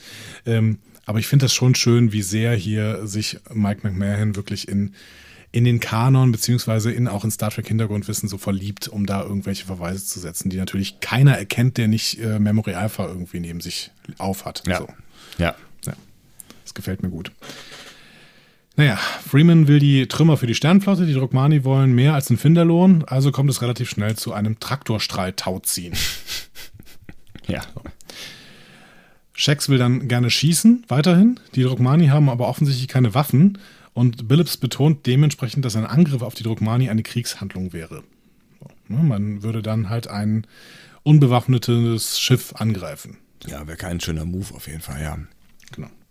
Also will Freeman weiter verhandeln, setzt aber sicherheitshalber mal gelben Alarm. So. Und später werden die Drogmani dann frech. Die haben zwar keine Waffen, beginnen aber mit ihren Traktorstrahlen Trümmerstücke auf das Schiff zu werfen. Und Shax, das äh, erfahren wir aus einem anderen äh, Storystrang, stellt ein Problem mit den Deflektorschilden fest. Die verlieren nämlich ungewöhnlich schnell Energie. Mhm. Dazu später mehr. Freeman bleibt entschlossen, eine friedliche Schlussfolgerung auszuziehen. Ähm, also irgendwie da friedlich rauszukommen. Ja. Als die Druckmani gerade ein weiteres großes Stück Trümmer auf das Schiff werfen und die internen Schiff Systeme des Schiffes beschädigen. Ich finde, Freeman ist sehr Starfleet hier, oder? Ja, total. Also wir haben ihr ja sehr viel vorgeworfen in den letzten Folgen und äh, sie war jetzt auch vielleicht nicht immer ganz sauber und äh, wir haben schon über den Batmiral-Status äh, geredet. Ähm, aber ich finde, hier ist sie wirklich ähm, total Sternflotte und äh, ja, irgendwie auch richtig. Also das hätte, das, das hätte Picard wahrscheinlich auch so oder Janeway auch so gemacht. Ja, genau. Die ganze Nummer spitzt sich dann aber weiter zu. Ne? Shax will weiterhin unbedingt feuern, auch weil die Schilde bald nicht mehr halten. Auch das hätte Worf dazu so gemacht. mehr. Ja. Genau. Ja. Shax spielt hier ganz klar die Rolle von Worf. Ja, Ne? ja. Freeman will weiter verhandeln und Ransom ist irgendwann hilflos und befiehlt ein Ausweichmanöver. Ne? Und zwar das Ausweichmuster Zulu Alpha. Das ka- ist natürlich ein Verweis auf Hikaru Zulu, ne? der ist aber ein bisschen flacher als äh, der diepe Verweis vorher. ja. Ja, und der Drogmani-Captain sagt, ja, das Aus Ausweichmanöver, das war ja schon eine Kampfeshandlung. Und deswegen weigerte sich ab jetzt ähm, Freemans Versuche zu, anzuhören, äh, die Dinge nochmal irgendwie ins Lot zu bringen. Ja. Er sagt sogar äh, das F-Word. Ne? Also er, er droppt die F-Bomb, Wow. im Englischen sagt. Ja. Ne? Ja, und es wird immer kritischer. Shax bemerkt dann irgendwann, dass die Schilde sich nicht wieder, äh, wieder aufladen, auch dazu später mehr, und schaltet auf manuelles Reparieren um. Und als Freeman dann merkt, jetzt habe ich wirklich keine Option mehr, fordert sie Shax dann doch auf, auf den Warpkern zu zielen. Shax ist erstmal total begeistert, aber dann, die Waffen sind down. Dö, dö. Tiana empfiehlt dann sofort eine Evakuierung des Schiffes, aber bevor Freeman diesen Befehl erteilen kann, bemerken sie, dass der Drogmani Traktor-Shuttle, das das Schiff losgeschickt hatte, um den Trümmer auf die Cerritos zu werfen, langsam auseinanderbricht. So. Mm, Warum? Auch das erfahren wir nach einem anderen Storystrang. Ja. Und Shax jubelt und küsst Tiana auf den Mund. Ne? Sehr, sehr schön. Ohne genau zu wissen, was da gerade passiert ist. Ja. Wir wissen das schon, aber dazu mehr im nächsten Handlungsstrang. Schalten Sie auch wieder ein, wenn es heißt Handlungsstränge hier in, äh, wie heißt das Podcast? Discovery Dingsbums? Discovery Panel, discoverypanel.de. Ähm, so, jetzt muss ich mal, Blättern. ja, jetzt muss ich mal gucken, wo wir weitermachen. Ähm, ich hatte mir nämlich aufgeschrieben, dass wir mit Rutherford und Tandy weitermachen, aber eigentlich macht es, glaube ich, mehr Sinn, mit Mariner und Bäumler weiterzumachen. Ja, so. Also, der Anfang der Episode. Ja. Da gehen wir nochmal zurück, zurück. Wir lernen Fletcher kennen. Das ist ein neues Crewmitglied, beziehungsweise er ist schon relativ lange da, aber wir lernen ihn neu kennen. Ja. Und er versucht gerade einen neuen Rekord darin aufzustellen, Cantaloupe-Püree direkt aus dem Replikator zu schlürfen. Und Äh, er ist gut dabei, ja. Er ist richtig gut dabei. Beim Anfeuern ähm, stößt Mariner dann zufällig Tiana, die mit dem Gesicht in ihren Teller mit Nachos fällt. So.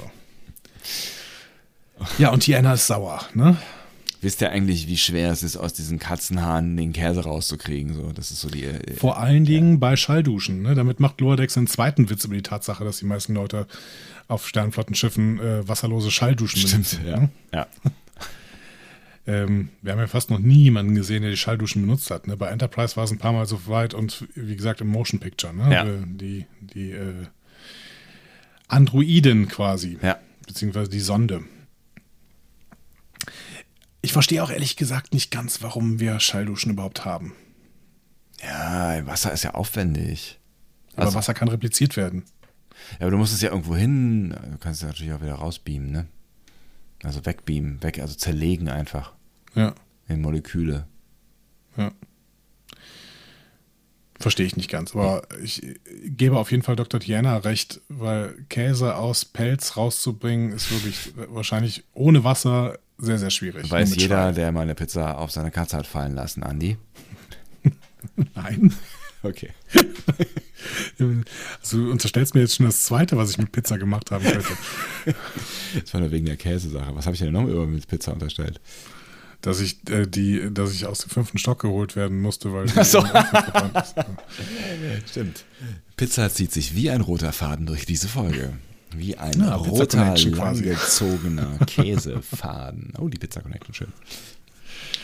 Äh, so, Tiana bleibt einfach wütend auf sie ähm, und er schreit dann auch, ja, und hier in der Vergangenheit hast du dich auch schon nicht gut benommen und wenn du nicht aufpasst, dann landest du auf Sternbasis 80. Und alle so, Sternbasis Sternbasis 80. Und auch da wusste ich, dass du mir was erzählen wirst an dieser Stelle. nee, es gibt nichts zu erzählen. Es ist einfach ein, Gag, der ins Leere führt. Ja, geil. Das ist eigentlich Also noch geiler. Sternbasis 80 gibt es nicht, quasi. ähm, aber wir wissen jetzt, dass auf jeden Fall auf Sternbasis 80 arbeiten ist wirklich schwierig. Es- so, ist wirklich keine, keine coole Nummer. Da will niemand hin, ja. Ähm, bevor die Situation aber weiter eskalieren kann, greift Fletcher ein und er gibt Tiana ein Handtuch und einen neuen Teller Nachos und Tiana dankt ihm und sagt, ja, endlich mal jemand, der Respekt vor den höheren Rängen hat. Ähm, und dann feiert Bäumler Fletcher unglaublich. Ne? Oh, ein natürlicher Friedensverhandler, sagt er. Das hat er in der Akademie damals immer schon gekonnt. So. Und dann erzählen sie sich auch so irgendwelche Geschichten von Nausikaanern, die versucht haben, Bäumlers Herz zu essen. Und auch das hat Fletcher geschafft zu lösen. Das ist doch eine gute natürlich Sache, Auch ja. Kleiner Verweis auf die äh, TNG-Episode Tapestry, ne? Willkommen im Leben nach dem Tode, in der die Nausikaaner Jean-Luc Picard ja quasi töten, indem sie in, ins Herz stechen. Ne? So. Ja. Mariner sagt, I'm Starfleet as hell. Ne? Auf den Vorwurf, sie wäre nicht Sternenflotte. Ja. Ne? Finde ich auch spannend. Ist sie das? Was würdest du sagen? Irgendwie schon. Haben wir ja schon in, in, der, in der, einen oder anderen der letzten Folgen ähm, auch schon so diagnostiziert. Ne? Also mit, Ja. mit, ihrer, mit ihrem Augenmaß ist sie schon, ähm, schon auch prototypisch Starfleet irgendwie, weil sie ja immer, äh, immer, äh, also weil ihr Handeln immer Starfleet ist, auch wenn sie sich vielleicht nicht immer an die Regeln hält, aber das äh, haben Ja. viele vor ihr auch schon nicht getan. Ich finde schön, wie sie das nachher nochmal äh, erläutert, beziehungsweise differenziert, was es für sie eigentlich heißt, Starfleet as hell zu sein. Können wir nachher dann nochmal drauf eingehen. in der nächsten Szene sehen wir dann auf jeden Fall wieder Mariner, Bäumler und Fletcher. Und die kalibrieren die isolinearen Kerne des Schiffes neu. Mariner und Bäumler wollen aber eigentlich zur Choo-Choo Dance Party gehen, die bald stattfindet. Das scheint äh, legendär zu sein, Freunde. Legendär. Auf jeden Fall. Ja. Und Fletcher ist ein lieber Kerl, also lässt er sie gehen, um alles allein fertig zu machen. So, bis zu diesem Punkt. Ja. An wen erinnert dich Fletcher? Barclay vielleicht. Der, also der, der ist halt nicht so, nicht so unsicher und nicht so äh, seltsam wie Barclay, aber Barclay hätte sowas auch gemacht, wie, ja, komm, geht nur. Ja, nee, ist völlig in Ordnung. Ich mach das, ich erledige das hier schon äh, so. Also, Okay. Ja. Und dafür haben wir dich als TNG-Experten da. Ne? Denn Mike McMahon hat ein Interview gegeben und hat gesagt, Fletcher ist ein ganz klarer Barclay-Verweis. Das ist Ach. eins zu eins Barclay-Verweis. er wollte hier quasi eine Figur wie Barclay einführen. aber er ist schon, er ist schon so ein bisschen, also er ist, er ist auch seltsam irgendwie, also er wird ja zunehmend seltsamer äh, in dieser Folge, aber er ist am Anfang ja schon deutlich selbstbewusster als Barclay am Anfang ist. Barclay wird ja im, im, im Verlauf, also vor allen Dingen auch von Voyager dann später, wird er ja äh, deutlich selbstbewusster äh, ge gezeichnet, aber am Anfang ist der, hätte der äh, sich wahrscheinlich nicht mehr getraut, äh, mit einem Führungsoffizier zu reden, so richtig. Also ich würde sagen, bis zu diesem Zeitpunkt ne, ist, äh, ist der hier der super Party-Hengst, der alles zum Frieden bringt und sich für die anderen aufopfert. Und das klingt so sehr nicht nach dem Barclay, den ich kenne, den Mr. Broccoli, der quasi äh, alles äh, verbockt und ähm, Ja.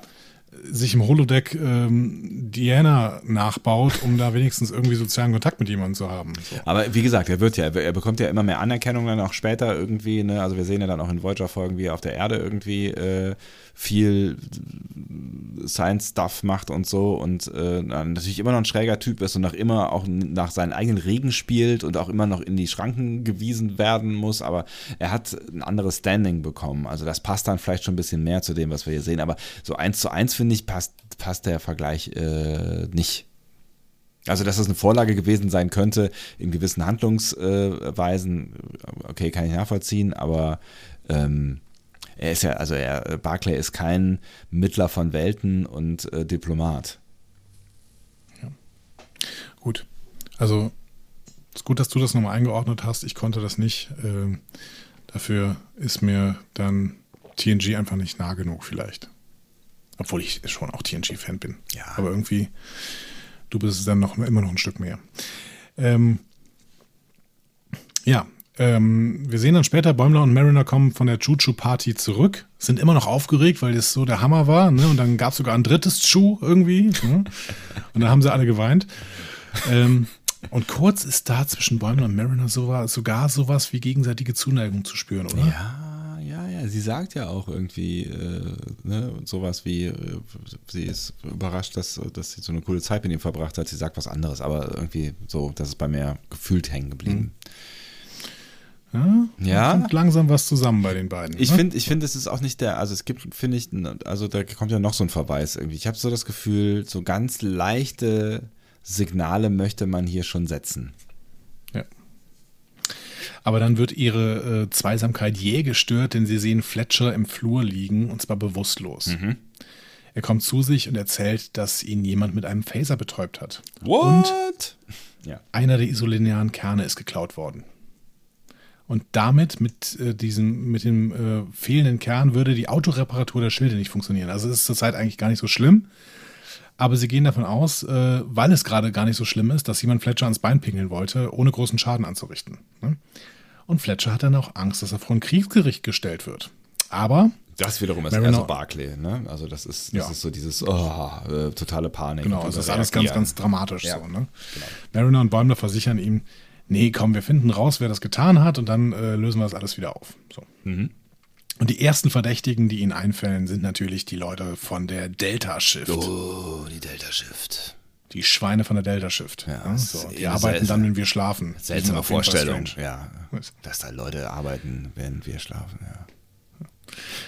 Ja, und dann Mariner und Bäumler und Fletcher wollen sie dann auch zur Rede stellen. Das eskaliert schnell. Vor allen Dingen eskaliert Fletcher schnell. Der hat irgendwie offensichtlich ein Wutproblem. Also zumindest ein, ein Anger-Management-Problem. ähm, und rastet völlig aus. So.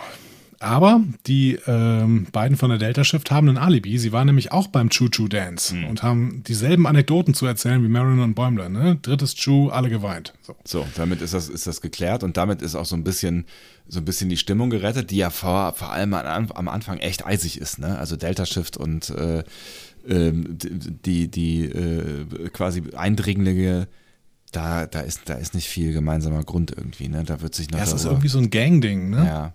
Also wie, wie wenn zwei Gangs gegeneinander antreten. Aber mehr so West Side Story Gangs, die so schnipsen und so. Also nicht so East Coast, West Coast mäßig, so. Genau. Also die erschießen sich, die machen Ja. kein Drive-By, aber irgendwie mehr so, mehr so ein, mehr ein Dance-Battle als Drive-By. So. Ja, irgendwie schon. Wobei sie, ne, ich weiß nicht mehr, was war, was war das? Irgend, irgendwer beschwert sich doch darüber, dass sie doch bitte irgendwas nicht so hinterlassen sollen, wie sie es hinterlassen, weil da arbeiten ja nachts noch andere Leute mit. So denkt ihr mal drüber nach. So. Genau. Ja. Bäumler betatscht immer die, die Touchpads Naja, so. und wischt die nicht ab. Genau. Kann man ja mal kurz mit Sidolin drüber gehen. Sidolin. Sidolin, das ist auch so ein, so ein 80er-Wort, ne? Sidolin. Das ist bestimmt eine Marke, oder? Das ist eine Wir sind Marke, nicht ja. gesponsert von Sidolin. Außer Sidolin möchte das. Dann Auf dem Weg zum, werden wir auch total clean in Zukunft. Uh, so so. fresh und so clean, clean. Auf dem, äh, die sind dann auf dem Weg zum eigenen Quartier. Und äh, Bäumler bemerkt nun, dass die Schilder versagen. Oh, So, Mariner ist verwirrt und Fletcher fängt an, die Druckmani wegen des gestohlenen Kerns zu beschuldigen und sagt, ja, dann waren die das, ne? Die, die haben den Kern geklaut, damit sie uns angreifen können und äh, das ist eine Krieg, kriegerische Handlung, ne? Und er glaubt nun auch, dass der Eindringling, der ihn K.O. geschossen hat, bestimmt ein Alien war. War bestimmt ein Druckmani. So.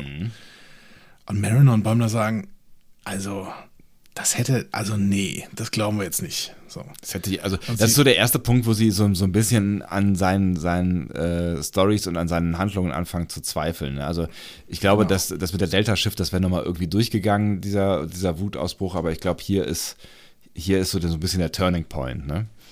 Ja, genau. Und ähm, sie wollen sich jetzt auf die Suche im Schiff konzentrieren, aber da bemerkt Bäumler etwas auf Fletchers Bett, nämlich den Kern. Ups.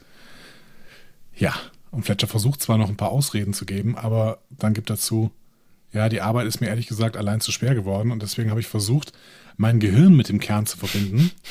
Nach dem Motto, der Computer ist schlau, vielleicht kann er mich dann auch schlauer machen, dann geht die Rekalibrierung auch einfacher. Das wiederum ist Barclay.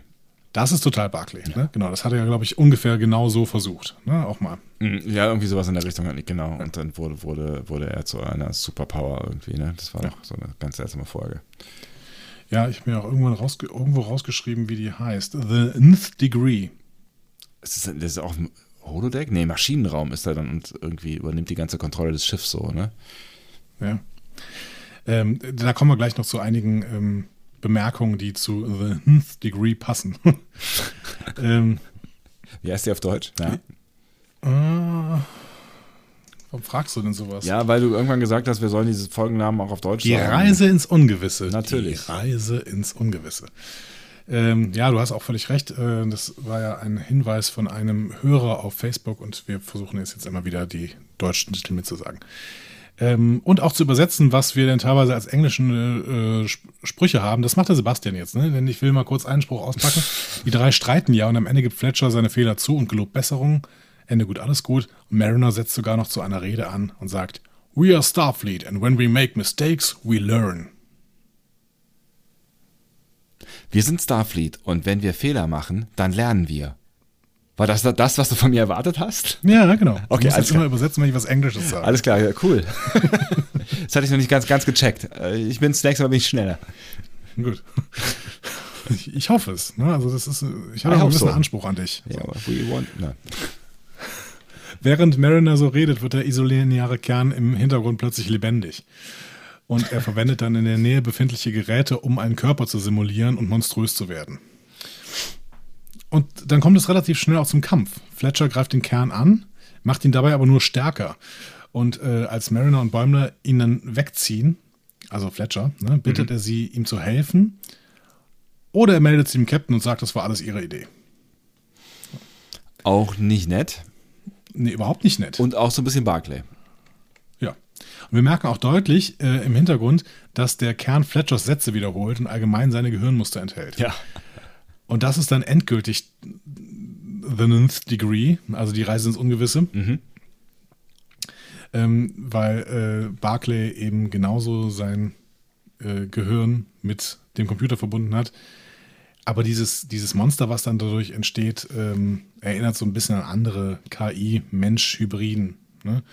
Ähm, beispielsweise an Vicha. Stimmt, Könnte ja, ja. Stimmt, hast du völlig recht, ja. Oder an Nomad aus, aus TOS. Ne? Die Episode heißt The Changeling, ich heiße Nomad. Mhm. Ja. Also Vicha ist aus dem Film, ne? aus Star Trek The Motion Picture, der Film. Ja. Ja. Genau. Also wir haben hier wieder äh, klassische Track-Story quasi. Und ähm, weil Barclay halt hier gerade so, so, so ein Arsch ist, platzt Mariner jetzt der Kragen. So. Fletcher, Und- aber ja. Ja, Barclay Fletcher. Ne? Alles dasselbe, wie wir gelernt haben. Ne? So. Ja. Und Mariner wirft ihm vor, er verhalte sich überhaupt nicht wie ein Offizier der Sternflotte. Und da sagt Fletcher, ja, aber du verstößt doch auch immer gegen Regeln. Aha. Und Mariner sagt, ja, aber die einzigen Regeln, gegen die ich verstoße, sind trivial und ich breche sie nur, damit ich einen besseren Job machen kann. Und point. ich würde niemals jemanden anderen in Gefahr bringen, außer vielleicht gelegentlich Bäumler.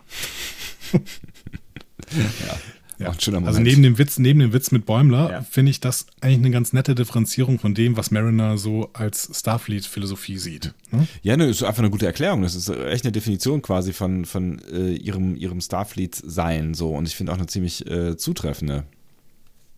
Ja, und auch finde ich eine ganz gute, ähm, ganz gute Nummer, um mit Regeln umzugehen. Natürlich kommt das wieder in Probleme, ne, weil wir immer fragen müssen, was ist denn die Grenze und wer schätzt denn ein, wann ich mal eine Regel beugen kann. Und welche Aber Regel trotz- ist will ja- äh, so klein, dass sie gebeugt werden darf? Ne? Also sie sagt ja, sie, Genau. Regel, sie bricht nur kleinere Regeln und da kann man auch mal drüber äh, diskutieren, ob das dann wirklich der Fall gewesen ist. In den ersten fünf Folgen hat sie nur kleinere Regeln gebrochen eigentlich. Ja, aber auf der anderen Seite will niemand von uns irgendwie Technokraten und so einen absoluten Legalismus, der dann heißt, in dem Moment, wo, also keine Ahnung, wie, wie bei, bei hier Wesley Crusher mit äh, ich betrete den Rasen und du wirst umgebracht. So. Ja. Das will ja keiner. Ne? Das will auch niemand Wir wollen ja, dass man Regeln auch beugen kann. Ja. Bitte? Es, will auch niemand ein Saroismus. Stimmt, wäre das ein Saroismus? Der, der Rasen nicht, aber der, Saro, der Saroismus wäre vielleicht der, äh, was wäre, es wäre der Rückzug gewesen von Freeman aus der äh, Situation ähm, mit den Schrott-Peoplen. vielleicht. Ja, stimmt. Also irgendwann muss man auch mal ähm, Regeln beugen, damit man Probleme gelöst bekommt. Ja. Bist du gerade weg vom Mikro? Was machst du da? Entschuldigung, ich bin wieder da. Hier. Nicht weglaufen, ich brauche dich noch. So. Ähm, der Kern wächst weiter ne? und ähm, reißt sich eigentlich jedes Pad von der Wand und jeden Bildschirm irgendwie und äh, packt das alles irgendwie um ihn herum, damit der Kern immer größer wird. Ja. Äh, Mariner und Bäumler schaffen es, den Kern zum Transporter zu ziehen. Und Fletcher kommt dabei auf die Idee, sich vom Kern ein wenig verprügeln zu lassen und die ganze Nummer dann Q in die Schuhe zu schieben. Ja? Der nächste Q-Verweis. Ja. Da hat auf jeden Fall Ähm, jemand Lust auf äh, Q-Verweise, das kann man schon mal festhalten. Ja, und jemand hat offensichtlich Lust auf Q. Ähm, wir werden irgendwann mal über diesen Mid-Season-Trailer sprechen. Aber äh, wir wollen euch nicht spoilen, deswegen, ähm, wenn ihr Lust habt, guckt euch den nochmal an und dann weiß, wisst ihr, worauf meine Anspielung hier sich gerade bezieht. Ja, äh, gibt einfach Mid-Season-Trailer äh, Lower Decks bei Google ein, dann findet ihr den. Mariner und Bäumler haben es auf jeden Fall jetzt satt mit Fletcher. Die fesseln den und schmeißen ihn in seine Koje, ähm, beziehungsweise vor seine Koje Ja. ähm, und ziehen dann den Kern weiter zum Transporter. Und währenddessen hinterfragen sie auch so ein bisschen ähm, den, den Chorgeist der Lower Decks. Ne? Sagen dann so, ja, vielleicht sollten wir nicht immer sagen, wer Lower Decks ist, der äh, für, zu dem halten wir. Vielleicht müssen wir auch einfach mal zu hinterfragen, wenn Leute irgendwie komisch sind. Ja, also ich hatte schon das Gefühl, dass äh, wenn Fletcher sie jetzt nicht so unter Druck gesetzt hätte, wäre das eine Situation gewesen, wo die beiden gar nicht drüber nachgedacht hätten, ob sie das jetzt äh, den Higher Decks melden quasi. Ne? Also das wäre irgendwie eine Situation gewesen, wo sie gesagt hätten, hey, wir haben hier ein Problem, Leute, Lass, lasst uns mal gemeinsam versuchen, das Problem zu lösen. So, ne? Und äh, Ja. ja, also ich, ich glaube auch, dass, dass ja, dass, dass es halt einfach Matt Fletchers manipulative Art ist, die hier das Lower Decks sein noch in Grenzen oder über Grenzen hinweg, äh, ge, ge, also die Lo Loyalität quasi über Grenzen hinweg äh, gespült hat. Aber es ist schon wieder so eine dialektische Situation. Ne? Also wir haben einerseits ist, ist ein bestimmter Chorgeist, bis zu einem gewissen Grad ist er gut. Ne? So. Dass nicht jede einzelne Handlung eines ähm, Mitarbeiters von dir ähm, immer wieder hinterfragt wird. Ja. So. Und auch öffentlich hinterfragt wird. Das ist ja gut. So, sonst, ansonsten kannst du ja gar nicht arbeiten, ne? weil einfach Mitarbeiter wesentlich mehr über deine Arbeit wissen und dementsprechend natürlich auch du viel mehr Angriffspunkte ihnen gegenüber hast. Ja. Und wenn dann jeder einzelne Punkt, den du irgendwie falsch machst, hinterfragt werden würde, öffentlich, dann wäre das schlecht. Das heißt, so ein Chorgeist ist erstmal gut. Aber irgendwann muss er aufhören. Ne? So wie, keine Ahnung, bei der Polizei. So. Ne? Irgendwann muss der Chorgeist der Polizei mal aufhören. Ja. So. Ne? Also irgendwann gibt es einen Punkt, der nicht mehr toleriert werden darf und dann muss nach draußen auch klar gesagt werden, Das geht bis hier und Ja. nicht weiter. So. Genau. Ne? Und der Punkt ist eigentlich erreicht in dieser, dieser Situation. Also der ist schon lange erreicht, ja. Genau. Mariner und Bäumler sind sich da einig und sie finden es auch irgendwie beide schön, ähm, dass sie nicht gegeneinander kämpfen, sondern jetzt mal wirklich hier ein schönes Team bilden. Mhm. Und äh, das ist die zweite Situation, die du eben angesprochen hattest, Genau. wo die beiden so ein bisschen miteinander, also ich würde jetzt nicht sagen flirten, aber es ist schon so Es ist Harmonie im Raum. Es ist viel Harmonie im Ja. Raum, ja. sehr viel Harmonie. Sehr viel Harmonie. Ja. Während sie sprechen, wird der Kern zu groß, um sich zu bewegen. Und äh, sie beschließen dann, ihn in eine nahegelegene Luftschleuse zu locken. Ne? Mariner äh, wirft dafür übrigens den äh, Tricorder in die Luftschleuse, den sie von diesem Energiewesen bekommen hatte. Ach, echt? In, in Folge 2. Ach, lustig. Was Das heißt, der ist jetzt weg. Schade. Genau, und sie öffnen dann die Luftschleuse und die, äh, dieses Ding fliegt in den Weltraum. Kurzes Aufatmen. Aber dann gucken sie aus dem Fenster und sehen, hm, dieser Kern fliegt auf das Druckmani-Schiff zu und reißt es auseinander. Schöne Szene. Ja. We are so getting fired for this. Aber es ist nicht der Fall, das wissen wir ja schon. Du hast deinen Job nicht gemacht. Äh, Entsch- Entschuldigung, äh, wir werden, äh, wir werden gefeuert werden dafür. Danke. Oh Gott, das muss ich aber noch, das muss ich aber noch üben, hey. Ja, wir üben das. Das ist Ja. kein Problem. Ja. Bäumler und Mariner kehren zu Fletcher zurück und befreien ihn. Äh, Fletcher hat Angst, dass er verhaftet wird, weil der Kern ja seine Gehirnmuster hatte. Ne? Das heißt, ein klarer Hinweis darauf, woher dieser Kern überhaupt herkam. Ja, klar. Und während er dies sagt, erscheinen dann Ransom und Shax in den Mannschaftsräumen. Und Ransom bemerkt einen nicht autorisierten Luftschleusenauswurf, einen fehlenden isolinianen Kern und den äh, Angriff auf das Drogmani-Schiff und fordert eine sofortige Erklärung. Mariner tritt vor und sagt, dass sie ihm genau das erzählen wird, was passiert ist. Fletcher bereitet sich auch das Schlimmste vor. Schnitt. Schnitt. Was dann passiert, erfahren wir im Epilog. Und den erzähle ich aber erst, nachdem wir uns mal angeguckt haben, was denn mit Rutherford und Tandy in dieser Folge passiert. Achso, ich sage nach der Werbung. Nach der Folge, nach diesem folgenden Werbespot. Ja, wir haben ja immer noch keinen Werbedeal. Sidolin macht mehr als nur Vikana. sauber. Wikingerkekse. Tandy und Rutherford. Genau, die essen zusammen zum Mittag und fragen sich, welche Art von Fracht sich denn in diesem Frachtschiff be befinden könnte, dieser Antares, ne? ähm, die die Cerritos bergen möchte. Und äh, sie überlegen, ja, vielleicht eine kryogefrorene Prinzessin oder Früchte. So. Das mit den Früchten habe ich ehrlich gesagt nicht ganz verstanden als Verweis. Ähm, dass die kryogefrorene Prinzessin könnte sich auf die gefrorenen kryonischen Prinzessinnen äh, beziehen. Ähm, das sind die Kaitama von Krios Prime aus der Enterprise-Episode Precious Cargo. Da hatten wir ähm, gefrorene Prinzessinnen, die gefunden werden. Okay. Quasi von, von Trip. Da passiert gerade nicht so viel in meinem Hirn, aber war bestimmt Trip, eine gute Trip verliebt sich, glaube ich, sofort in eine. Ja, das von denen. würde auf jeden Fall passen, ja. Ich weiß mal nicht genau, vielleicht sollte dieser Verweis auch in Richtung, ähm, also habe ich mir überlegt, ne, das habe ich jetzt nirgendwo gefunden, vielleicht ist es deswegen auch eine bescheuerte Überlegung, vielleicht zeigt dieser Verweis auch in Richtung Iliana Gemor. Kannst du dich an die noch erinnern? Nee, gerade nicht. Gib mir ein bi- bisschen mehr. Das ist äh, Kira, beziehungsweise das ist die, äh, die Kira aus Second Skin, die zweite Haut, ähm, wo die Cardassianer versuchen, Kira zu erzählen, dass sie eigentlich Cardassianerin ist. Ah, ja, ja, ja, ja. Die, äh, daran erinnere ich mich ganz gut.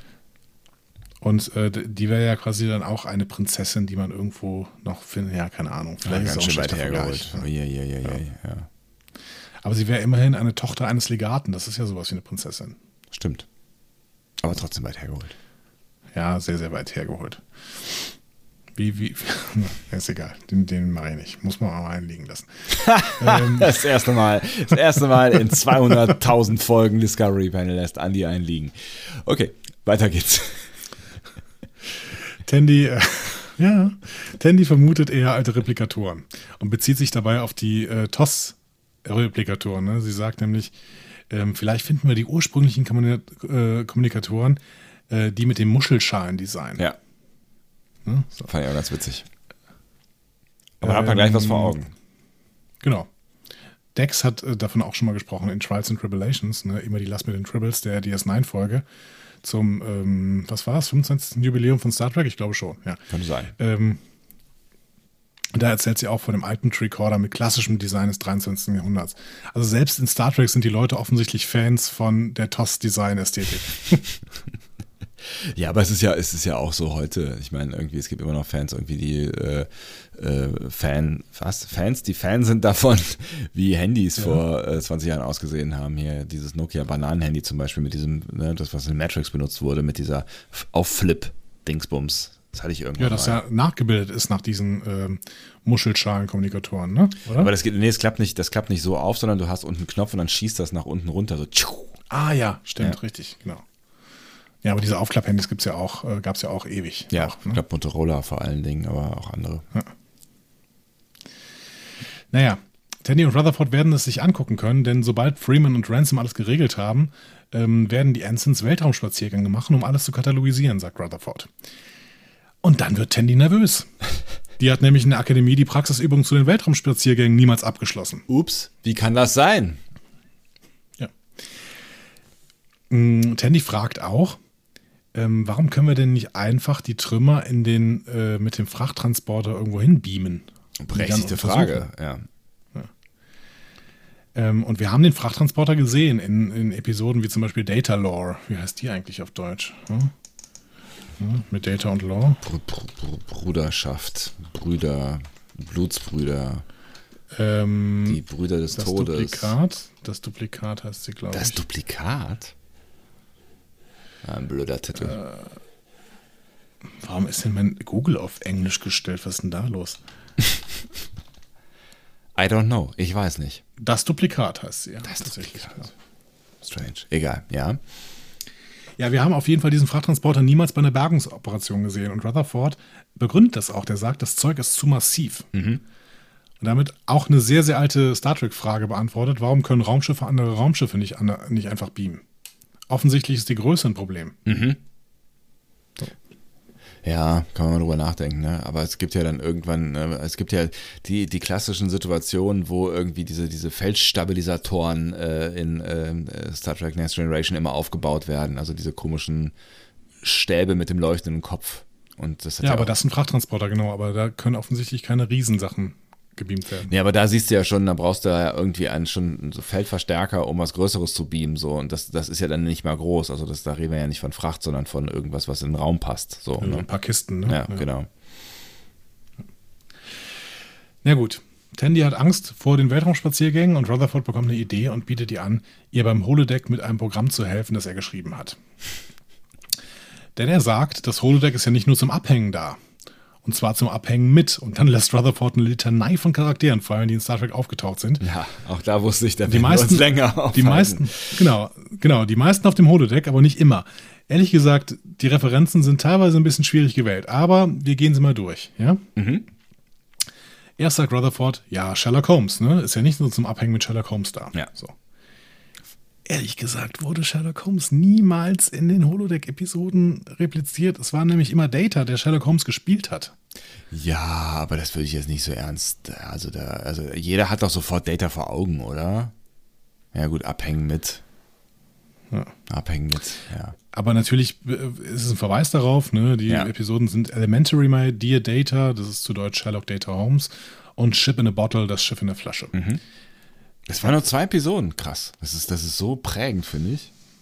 Ja, weil Moriarty so prägend war, ne? Aber dazu können wir gleich noch was sagen. Ja. Ähm, trotzdem, eigentlich eine eher ungenaue Referenz zumindest, ne? So. Ja, gut. Nächstes Ding, Robin Hood. Bezieht sich offensichtlich auf die TNG-Episode Cupid. Das ist da, wo die, wo dieses komische, äh, nee, das ist eine andere Folge, ne, wo dieses komische Wesen irgendwie die auf, äh, das auch Holodeck? Es geht um komisches Wesen, nämlich Q. Ach so, Äh, ja. dementsprechend ist, ist aber auch das keine Holodeck-Episode. Ne? Das war irgendeine seltsame Sim- Simulation alternativer Dimensionen, in denen äh, Q Picard zum Robin Hood macht, Ah, ja, aber ja, keine ja. Holodeck-Episode. Ne? Nee, es gibt, es Also gibt auch auch, eher unklare Referenz. es gibt auch so eine Episode, wo, ich meine, das wäre auch eine Holo- Holodeck-Episode, wo die irgendwo äh, in so einem in, in so einem Raum sind, wo immer nachts irgend so ein komisches Wesen kommt und äh, äh, da haben die alle Schiss vor und ich weiß aber gar nicht mehr, was der was, was, was der wirkliche Plot ist, also was der Dreh dahinter ist. Ist auch egal. Es ist auch keine Robin Hood-Folge, aber es äh, spielt so ein bisschen in dieser Robin Hood-Zeit. Also Sherlock Holmes, Robin Hood, beides unklare Referenzen, ehrlich Ja. gesagt, Ja. beziehungsweise undeutliche Referenzen. Eine deutliche Referenz ist Sigmund Freud. Das Mhm. passiert wirklich in der TNG-Episode Phantasms. Ähm, wird Data von einer holographischen Version von Sigmund Freud beraten. Mhm. Hier passt das also, aber die Episode war kacke. So. Dann nächster Verweis: Cyrano de Bergerac. Ähm, der tritt auch nicht als Holodeck-Charakter auf. Reg Barclay hingegen, in the ninth degree, ne, die Reise ins Ungewisse, ähm, ähm, spielt in dieser Episode Cyrano für eine von Beverly Crushers äh, Theaterproduktionen. Ah, mhm. Das heißt, wir haben hier eher einen Verweis wieder auf diese Episode als tatsächlich auf eine Holodeck-Figur. Ne? So, dann haben wir auch noch mal eine, die passt. Einstein und Stephen Hawking. Data spielt Poker mit den beiden. Äh, unter anderem auch noch mit Isaac Newton ne, in äh, Decent Part 1, Angriff der Borg. Da spielte Stephen Hawking ja sich selbst. Das war eigentlich ganz nett. Leonardo da Vinci passt auch. Ähm, Janeway. die gab es ja auf der Voyager. Ne? Da hat Janeway häufig mit dem irgendwelche Überlegungen gemacht. Ne? Ja. Hat in seiner Werkstatt gearbeitet. Es gab ja sogar eine Folge. Das war ja super, ne? Ja, total. Das war, das War war super, dass, dass Leonardo da Vinci auch von John Rhys Davis gespielt worden Ja. ist. Dem äh, Gimli quasi. Ja, oder ganz, der- ganz toll. Kill, Kill? Kilrathi bei Wing Commander 3. Hat auch Stimmt. John. Rice Davis gespielt. Ich erinnere mich nur immer an die beiden Rollen, die er im Herr der Ringe gespielt hat, ne? nämlich äh, Gimli und den End, Baumbart. Stimmt, ja, richtig. Also den hat er ja, glaube ich, nur gesprochen, aber ja. Aber Gimli ist wirklich bemerkenswert, weil der einfach unfassbar groß ist. Das ist ein riesen Typ, ja. Und äh, der spielt als Zwerg. ja. Ja, Das haben sie schon irgendwie immer ganz gut gemacht, dass man das nicht so, so richtig sieht. Bei den, äh, die Hobbits sind ja auch alle so klein im Gegensatz zu äh, Sir Ian McKellen und das stimmt ja auch irgendwie, glaube ich, nicht so richtig. Nee, es gibt, es gibt ja zwei Versionen. Ne? Ich, habe, ich habe, also ich bin immer noch nicht durch. Ich habe äh, mich durch große Teile des Making-ofs äh, ge- gequält. Nein, nicht gequält, das ist super spannend, aber es sind irgendwie, glaube ich, 200 Stunden oder sowas Bonusmaterialien auf diesen ganzen DVDs drauf.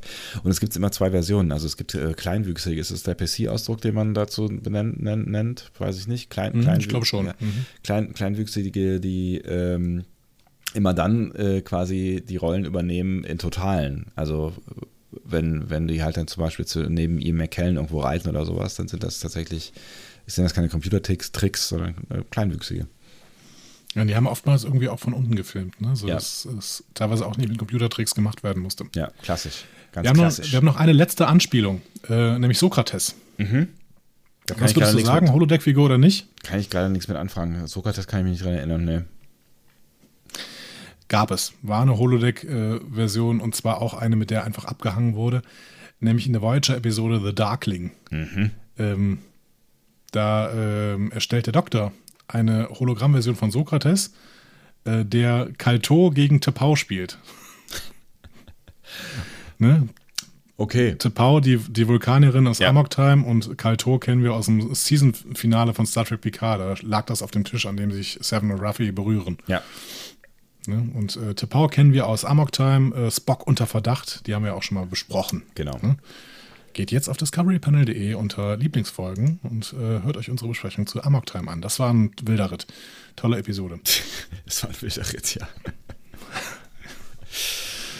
Ja, Trek am Dienstag würde sagen, da sind wir über Tische und Bänke gegangen. Stimmt. So. Ähm, Tandy und Rutherford betreten das Holodeck Äh, und Rutherford lädt Rutherford Training Beta 2.5. Und sofort erscheint ein sprechendes, überlebensgroßes Combatch namens Badgie. Oh Gott, habe ich diese, diese Szene gefeiert. Ein virtueller Tutor, den Rutherford entwickelt hat, um praktisch bei jeder Übung der Sternflotte zu helfen. Und er fragt eifrig, Sebastian, Achtung, Can I teach you a lesson? Kann ich dir eine Lektion beibringen? Ja, oder Lektion erteilen ist auf Erteilen. Deutsch eigentlich noch besser. Ne? So. Ja, du hast völlig recht. So, ja, ich, woran ich soll ja schnell erinnert? sein. An? Ja, Karl Klammer hieß er, glaube ich. Von Gar nicht schlecht, das Geräusch. Es ist auch wirklich eingebrannt immer. Ich glaube, er hieß Karl Klammer, ne? Von, von Office. Auf Deutsch hieß er Karl Klammer, genau. Ja, äh, in, in Englisch hieß er Clippy. Ah ja, genau. Office, was auch immer, was waren das? 2000 oder sowas? Also irgendwann in zur, Jahr, 97. echt, zur Jahrtausendwende irgendwann, genau. Und ähm, Karl Klammer war hartnervig. Ja, Ja. du hattest aber ja Alternativen. Du konntest auch andere wählen. Ne? So ein Hund, von diesen ja. Assistenten. Hat er immer gemacht. Der Hund. Das waren zwei Hunde. Also der kleine Braune, der war nett. Ja, das war äh, Rocky. Du kennst, du kennst dich da ja noch richtig aus. Hast du recherchiert? Ja, ich, naja, ich habe es jetzt auch nochmal recherchiert, aber ich fand sie wirklich toll. Ich habe ja immer wieder mal gewechselt, weil ich das wirklich cool fand. Und es gab Ähm, noch so einen Zauberer irgendwie, ne? So, so, so ein Zauber-Dude. Ja, es gab einen, einen Flaschengeist. Ne? Ach so, Genie. genau, ja. Es aber- gab auch Albert Einstein, den konntest du auch wählen. Aber Der ein, hieß Genius. Geil. Aber Badgie ist schon eher, äh, ne? Karl Klammer. Ja, genau. Und der Karl Klammer hat halt auch immer so scheiß Vorschläge gemacht. Ne? Es war immer, so- also ich glaube, Karl Klammer hat mir nicht einen guten Vorschlag gemacht in all den Jahren, die ich mit ihm verbracht habe. Es war immer so, Ja, vor allen Dingen, weil er im Prinzip nur eine Suche für die äh, Hilfefunktion war und die Hilfefunktion war immer völlig unübersichtlich. ja, und total schlecht. Ich glaube, du möchtest einen Brief schreiben. Kann ich dich unterstützen? Nein. Ich möchte erstens keinen Brief schreiben. Zweitens schreibe ich es alleine. Danke, hau ab. Es gab übrigens, ich möchte das gerade noch hinzufügen, weil ich das, weil ich mir tatsächlich nochmal rausgeschrieben habe, aber es hat- kamen harte äh, Schulzeit-Vibes bei mir auf. Es gab die Katze noch, die hieß Lynx. Ah, ja. Es gab noch einen Roboter. Ich weiß nicht, ob du dich an den Hat noch erinnerst. er Du hast mir irgendwann mal diesen Roboter tatsächlich als, als Cardboard hast du mir den mal geschenkt. Diesen Roboter. Ist das der Roboter gewesen? Echt? ja, genau.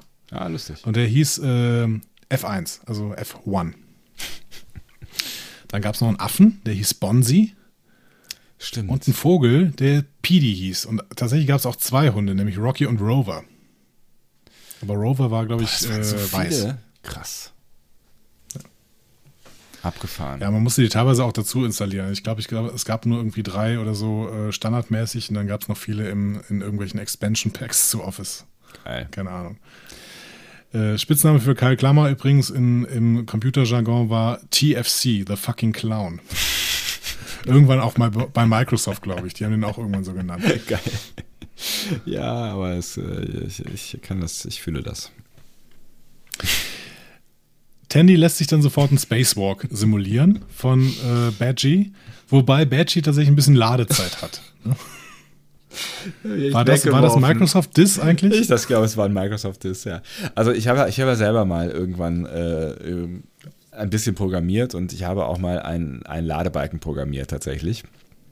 Und ich weiß, dass das wirklich tricky ist, Ladebalken zu programmieren, ähm, weil du einfach äh, quasi Annahmen triffst über Dinge, die du nicht wissen kannst. Ja, also es ist halt total schwer zu berechnen, wie lange ein Prozess für irgendwas braucht, der aus verschiedenen Phasen besteht. So, das ist halt es ist schwer, es ist schwer, ja, es ist schwer.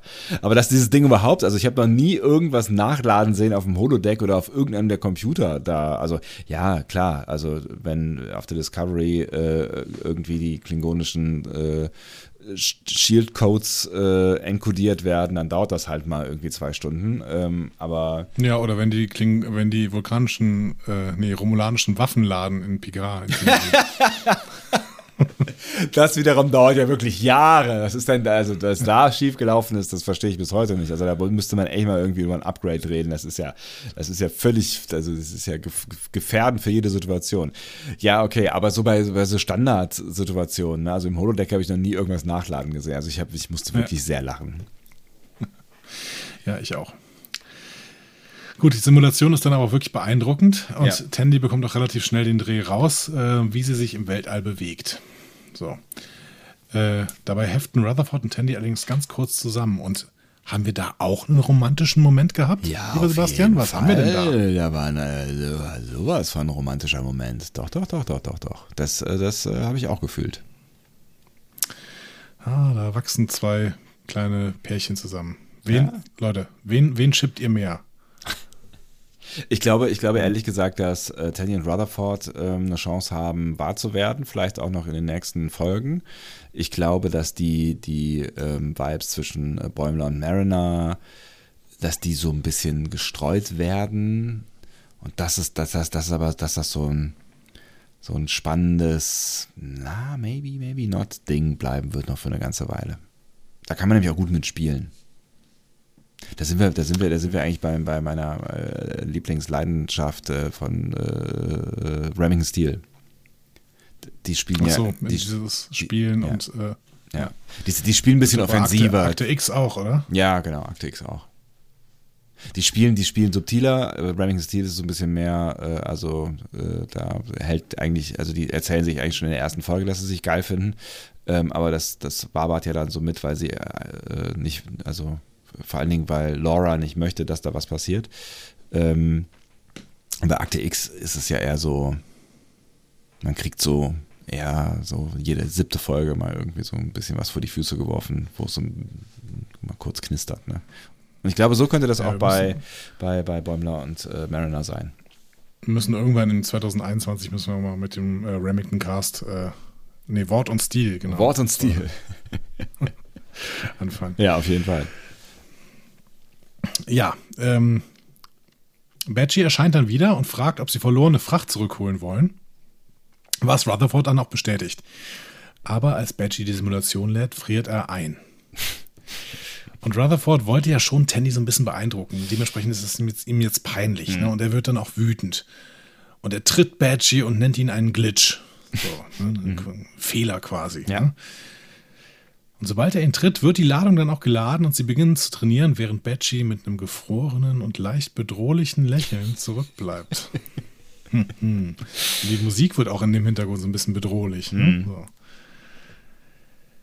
Ja, das Programm ist aber weiter fehlerhaft. Die Stromversorgung wird vom Holodeck weggeleitet, wegen dem, was auf der Brücke passiert natürlich. Ne? Ja.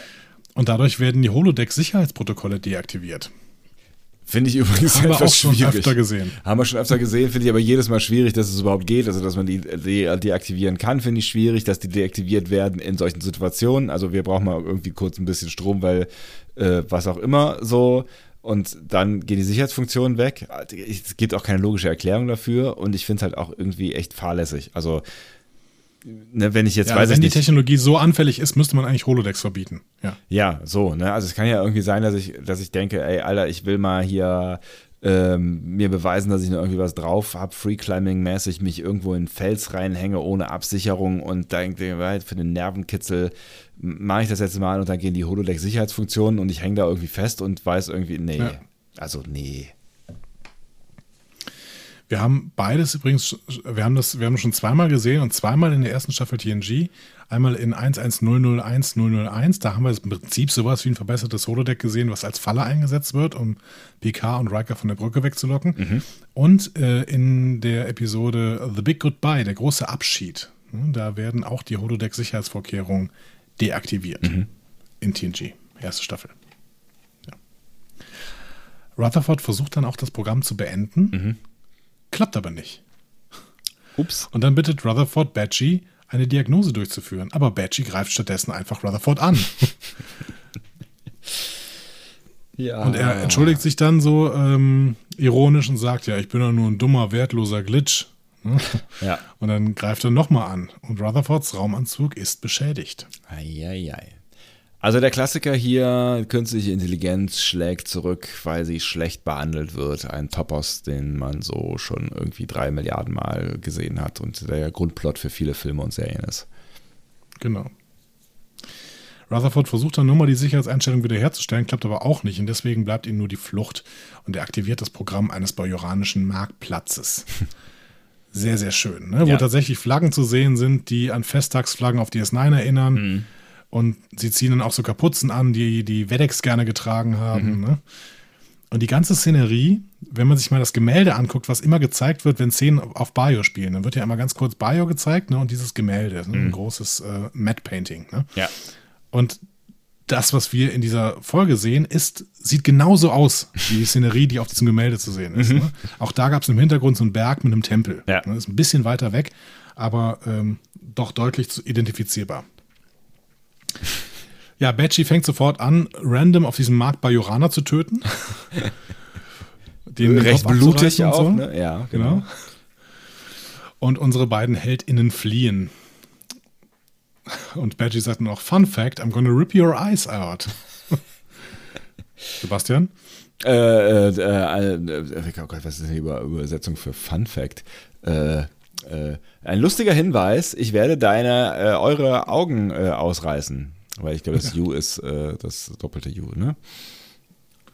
I'm gonna rip Also your eyes out. Your, achso, das ist, äh, das ist sogar der Plural. Alles klar, Entschuldigung.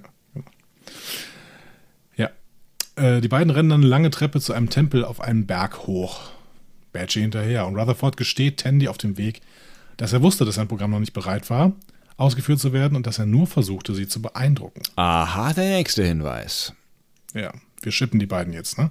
Die Frage ist, wie, wie wir sie nennen. Tandyford oder Rutherland. Ruthen, Ruthendi? Ruthandy. Kann kein Arsch aussprechen. Nee, das müssen wir anders machen. Tandyford. Wir machen Tandyford. Ja, Tandy versichert ihm auch, äh, dass sie ihn sowieso schon bewundert. Hm. Und sie bemerken dann, dass Badgie, der sie weiter verfolgt, genauso müde von den Treppen wird wie sie. Also irgendwie so ganz seltsame Programm Programmierung. Ihre Idee ist, dann könnte er vielleicht genauso von einer kälteren Umgebung betroffen sein. Also Schnipp. simuliert Rutherford eine eiskalte Umgebung, irgendeinen Eisplaneten, und er und Tandy laufen weiter. Und frieren halt auch, ja. Genau. Irgendwann bemerken sie dann auch, dass sie Badgie nicht entkommen können. Und Rutherford schickt Tandy weiter und sagt, oh komm, rette dich und ich stelle mich. Und er, es kommt dann auch zum Kampf. Ne? Äh, Rutherford wird von Badgie mit einer Eisscherbe verletzt. Aber irgendwann kommt es zu einer kleinen Versöhnung zwischen Schöpfer und Geschöpf. Oder wie sie da sagen, eben zwischen Vater und Sohn. Und mitten in dieser Szene friert Badgie ein und Rutherford zerreißt ihn. Das fand ich ein bisschen traurig, ehrlich gesagt. Ja. Aber gut, es, ist, es ist, äh, war ja auch etwas schwierig alles in allem. Das Ganze funktioniert natürlich nur, weil Billups es zwischendurch äh, gelungen war, die Hauptstromversorgung des Schiffes wiederherzustellen und damit auch die Sicherheitsfilter des Holodecks wiederherzustellen. Ja. So. Also offensichtlich läuft das Holodeck weiter, wenn die Hauptstromversorgung weg ist, aber dann ohne Sicherheitsfilter. Macht doch total log log Sinn. Das ist total logisch, ja. Ganz, ganz, ganz, ganz schwierig. Ja. Ja, und dann äh, stehen am Ende Tandy und Rutherford im Holodeck und Badgie lädt sich wieder. Ne? Sein gewohnt glückliches und fröhliches Ich Hallo! und sagt, darf ich Ihnen eine Lektion erteilen? Ja, von ihrer Jagd erschöpft lehnen Tandy und Rutherford jetzt höflich ab und verlassen das Holodeck. Und als sie schon draußen sind, sehen wir einen leicht frustrierten Badgie, der sagt, ja, und wenn ihr braucht, ich bin hier. Ich bin halt immer hier. Sebastian, kommt da noch was? Ähm, das ist, äh, das, das ist, äh, da habe ich überlegt, ob es eine Anspielung ist, auch äh, an äh, zum Beispiel Moriarty, der ja auch sich irgendwann darüber bewusst wird, dass er in dem äh, in einem Holodeck ist. Ja. Ich habe auch das Gefühl, dass ähm, Badgie eine ganz klare Moriarty-Anspielung ist und ich glaube, dass wir Badgie auch nochmal sehen werden. Ich würde mich freuen. Ich mich auch. Schöne Figur. Ja, mega. So, wir haben noch einen Epilog vor uns. Ah ja, richtig, genau. Wir erinnern uns daran, äh, Mariner hatte quasi angekündigt, dass sie Fletcher verpfeift. Ja. Ne? Wir sehen aber, sie erzählt einen anderen Bericht darüber, was wirklich passiert ist. Ne? Sie sagt, dass Fletcher improvisiert hat, um den isolinearen Kern zu bewaffnen und damit die Drogmani anzugreifen und so die Cerritos zu retten. Und das beeindruckt die Angestellten, die höheren, ne, die Higher Decks quasi so, dass sie Fletcher zum Lieutenant befördern. Und Ransom lobt dann Fletcher auch dafür, dass er selbstlosen Heldentum demonstriert hat, für den die Sternenflotte steht und belohnt ihn mit dem Transfer zur USS Titan. Und äh, Bäumler und Mariner müssen, glaube ich, ganz schön an sich halten, um äh, das zu ertragen. Und das ist das, was du darüber zu sagen hast? Die USS Titan, Mann. Das ist die, die Riker später hatte, oder? Ja, jetzt, jetzt. Ja, also jetzt hat. Ja, genau, jetzt hat, genau, ja. Jetzt, Fletcher geht jetzt zu Riker. So.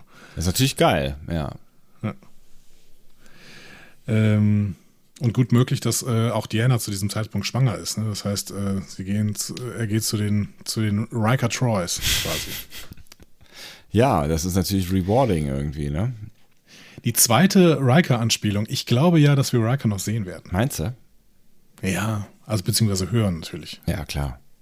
Das wäre ein Ja. toller Cameo. Eine Star Trek-Serie ohne Riker ist ja fast auch nicht vorstellbar.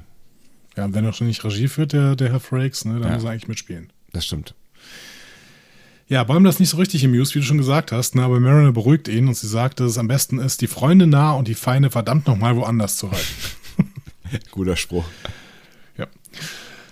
Rutherford bemerkt, dass die Titan eigentlich Bäumlers Traumjob ist. Das heißt, auch da äh, ist Potenzial drin, dass Bäumler irgendwie ähm, so ein Riker-Fan ist vielleicht. Ne? So. Ja, Bäumler hofft auf jeden Fall, dass Fletcher sich jetzt zumindest bessern wird. Aber Schnitt. Schnitt, sechs Tage später erhalten Mariner und Bäumler von Fletcher die Nachricht, dass er gefeuert wurde, weil er Müll in den Warpkern geworfen hat. Oh Mann, Schade. Ey, ja. Dinge, die man nicht tun sollte. Und er erzählt dann noch, dass er wieder zu Soritas zurück will, aber dann, die beiden tun dann so, als ob die Verbindung abbricht. als ob sie in den Tunnel reinfliegen oder so. Ne? Dann, und auch da nochmal ein Q-Verweis. Ne? Oh Gott, da ist ein Q. Äh, Ja. ich muss das nochmal so ausführlich erzählen, diese, diesen Epilog, weil Ja. jetzt noch ein ganz, ganz großer Deep Cut kommt.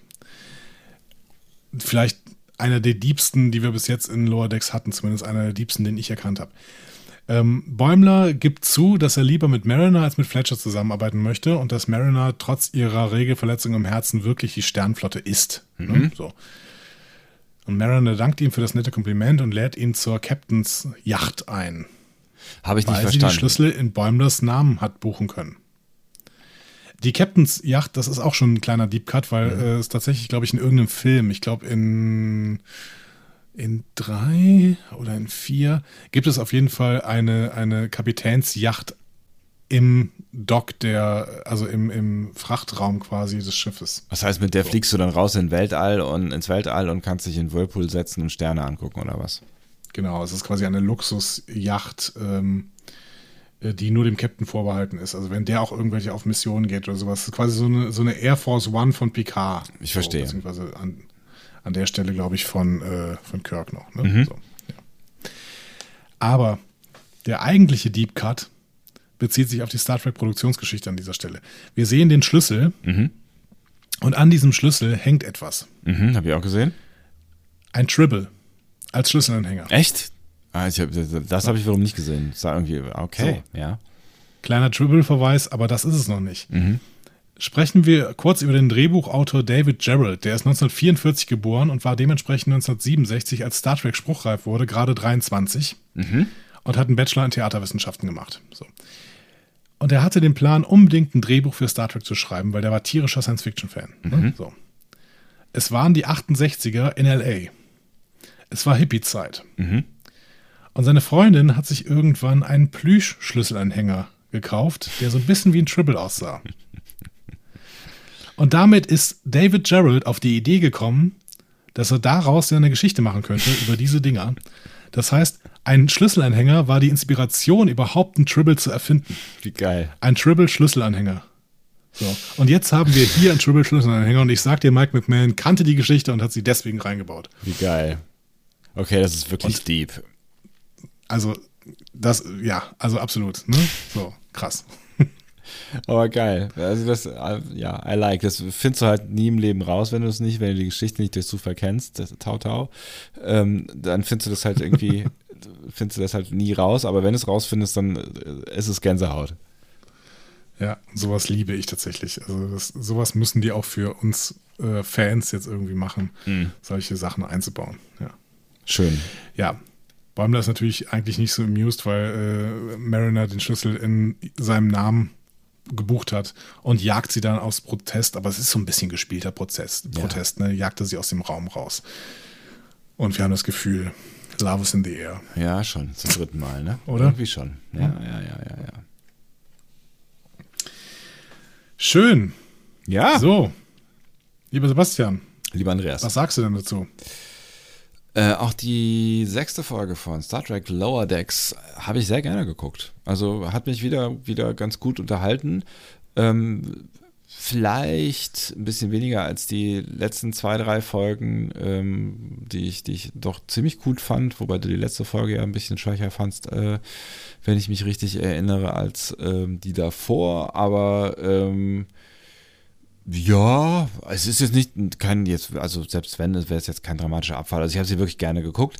Und das lag vor allem an der Tanny und Rutherford Story. Und das ist irgendwie ausgleichende Gerechtigkeit, weil ich das letzte Mal doch ziemlich gehatet habe über Tanny und Rutherford. Und sie sehr, sehr äh, langweilig fand. Und ich glaube, da warst du auch so ein bisschen dabei. Und äh, ziemlich egal äh, diesen Story Story-Strang beim letzten Mal und auch die letzten Male überhaupt irgendwie die, die Konstellation nicht so richtig äh, spannend fand.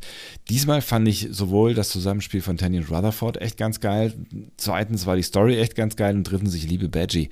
Also das war äh, das, das fand ich wirklich das Unterhaltsamste in der, in der ganzen Folge und hat mir äh, großen Spaß gemacht, auch wenn es ein bisschen Schwachsinn war. So, aber es war, es war schöner Schwachsinn. Also das habe ich gerne geguckt. Ähm, was ich ansonsten ganz schön fand, ist das Zusammenspiel zwischen Bäumler und Mariner und dass sie sich so ein bisschen näher gekommen sind und auch diese, diese Star Trek-Momente, auch die- die Star Trek-Definitionsmomente. Also äh, im Prinzip so dieses, dieses Eintarieren oder Justieren oder Rasten oder Einsortieren ähm, der beiden Charaktere äh, untereinander. Also so dieses nochmal klar machen, was der eine an dem anderen schätzt, finde ich, waren schöne Momente. Fletcher hat mich eher ein bisschen genervt. Also gut sollte er auch, ne? Die Story fand ich jetzt, fand ich okay, fand ich aber jetzt auch nicht weiter also es ist nicht viel, also unterm Strich muss man sagen, es ist nicht viel passiert in dieser Story, ne? Und das macht sie, macht sie, macht sie irgendwie in dieser Folge. Das macht sie irgendwie ähm, schon zu so einer typischen TNG-Folge am Ende irgendwie. Ähm, aber es ist nicht so richtig viel passiert. Es ist weniger passiert als in den Folgen davor. Ähm, ja, und deswegen, ja, es hat mich nicht so, nicht so richtig mitgerissen, das, was alles so rund um Fletcher passiert ist. Aber es war ein nettes Mittel zum Zweck, ähm, um mir so ein bisschen mehr von Bäumler und Mariner zu zeigen. Und ja, die, die, die Handlung jetzt hier mit den Schrotthändlern, die war eigentlich auch, die war da, aber auch irgendwie egal. So, also schön, dass sie da war, aber ähm, ich habe so ein bisschen das Gefühl, es war ähm, viel, viel Character Building so und das hat mir auch Spaß gemacht. Und ähm, ja, die schönsten Momente hatte ich mit Badgie. Alles in allem eine solide Folge, die ich gerne geschaut habe. Ich würde dir bei vielen recht geben. Ich fand die Folge allerdings auch wirklich deutlich schlechter als die letzte Folge. Ähm, vor allen Dingen, weil sowohl die Higher Decks Handlung als auch Bäumler und Mariner deutlich schlechter waren. Also die Higher Decks Handlung ähm, fand ich wirklich relativ Banane, weil es sich un die ganze Zeit wiederholt hat und es gab auch wirklich keine große Verhandlungsbasis mehr. Nee. Ähm, gut, lag halt an den Gegnern, aber man muss, die, man muss die Gegner ja auch nicht so schreiben, dass es keine Verhandlungsbasis gibt. Ähm, ja, und Mariner und Bäumler, das hat mich wirklich ein bisschen gelangweilt. Ich fand, das war jetzt irgendwie, ja, also warum soll sich dieser Kern dann irgendwie verselbstständigen und die ganze Zeit irgendwelche Sachen an sich ziehen? Das, keine Ahnung, das fand ich irgendwie komisch und langweilig tatsächlich. Ähm, aber, und äh, hier ende ich jetzt mal mit was sehr, sehr Positivem. Äh, diese Episode hat sich deswegen gelohnt, weil endlich Rutherford und Tandy mal eine gute Geschichte hatten. Ja. Auch wenn das vielleicht die C-Story in dieser Episode sein sollte oder die B-Story. Ähm, ich finde, das war der, war der, der starke Teil der Episode mit einem tollen Charakter, Badgie, der hier eingeführt worden ist und den wir sicherlich nochmal wiedersehen werden, da bin ich mir sehr, sehr sicher. Ähm, endlich endlich ein, ein würdiger Antagonist für diese Serie. Wir haben bis jetzt noch keinen wirklichen Antagonisten und dementsprechend ist das gut. Und ähm, das ist wirklich eine, eine, eine tolle, ähm, eine tolle, tolle Story gewesen. Ja. ja. Auch wenn natürlich tausende dieser Motive, die da benutzt werden, aber das, das ist ja auch, das ist im Prinzip kein richtiger Vorwurf, weil da so funktioniert Lower Decks halt, dass die Motive, die da benutzt werden, schon eine Million Mal klar. Star Trek gesehen worden Na klar, sind. ja. Aber so soll es ja auch funktionieren. Deswegen, ähm, ich, für mich, also wenn die Story von Rutherford und Tandy so schlecht gewesen wäre wie die in der letzten Episode, dann wäre das die schlechteste Episode überhaupt gewesen. Ja, aber die ja, Rutherford Tandy Episode, äh, die Rutherford Tandy Geschichte war super gut und deswegen ähm, hat es diese Folge rausgerissen, ähm, die ich trotzdem als eher schwächere Episode gesehen hat, aber ähm, auch jetzt kein Totalausfall genau Hm. wegen dieser Geschichte. Dann sind wir nah beieinander, mal wieder. Wobei letzte Woche waren wir gar nicht, also waren wir vielleicht ein bisschen weiter voneinander entfernt. Aber ja, ähm, ja sind wir für heute nah beieinander, dann fehlt eigentlich nur noch ihr. Hm. Was sagt ihr denn? Sagt doch mal was. Schreibt uns was. Oder sprecht uns was auf unseren Anrufbeantworter. Guckt ihr Lower Decks Also auch ich gerne? jetzt irgendwas sagen. Was? Ach nein. Du hast genug Guckt ihr. Lower Decks überhaupt? Guckt ihr Lower Decks überhaupt? wenn ja, warum? Äh, wenn nein, warum hört ihr diesen Podcast? Wenn ja, warum? Wenn ja, warum?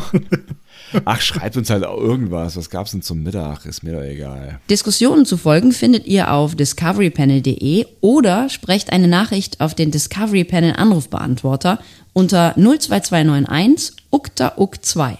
Unter der 02291 ukta uk 2 erreicht ihr uns auch per WhatsApp. Außerdem gibt es uns auch bei Instagram unter Discovery Panel, bei Twitter unter Panel Discovery und bei Facebook unter Discovery Podcast. Wir freuen uns über eure Nachrichten und über eure Kommentare. Machen wir wirklich. Also, war nicht so Voll, aber wenn ihr schreibt, was ihr an Mittag, äh, zum Mittag gehabt habt, dann macht das bitte auf iTunes. Schreibt bitte auf iTunes, was ihr zum Mittag gehabt habt. Und ähm, wenn das cool ist, vielleicht koche ich es dann nach und dann mache ich ein Foto davon. Ist natürlich ein Fünf-Sterne-Menü. Wink, wink. Ja, aber macht bitte, macht bitte ein, ja, oh, oh, oh Gott. Äh, schreibt bitte das Rezept da rein, ne? nicht nur die Titel. Bitte das Rezept reinschreiben, damit ich das nachkochen kann. Und vergesst nicht, es ist ein Fünf-Sterne-Menü. Hm, guter Mann. Guter Mann. Der Mann macht das, glaube ich, beruflich, das mit ihm sprechen und so. Ich höre jetzt auf, weil ich das mache ich jetzt am Morgen früh wieder beruflich mit dem Sprechen. Deswegen stelle ich das Sprechen für diese Folge Star Trek Discovery, wie heißt das Ding hier? Discovery Panel ein. ähm, freue mich nichtsdestotrotz mit dir und mit euch geredet zu haben. Und würde mich noch mehr freuen, wenn wir uns äh, äh, nächste Woche wieder hören.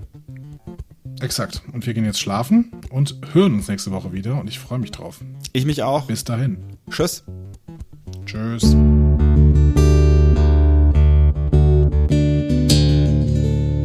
Mehr Star Trek Podcasts findet ihr auf discoverypanel.de. Discovery Panel.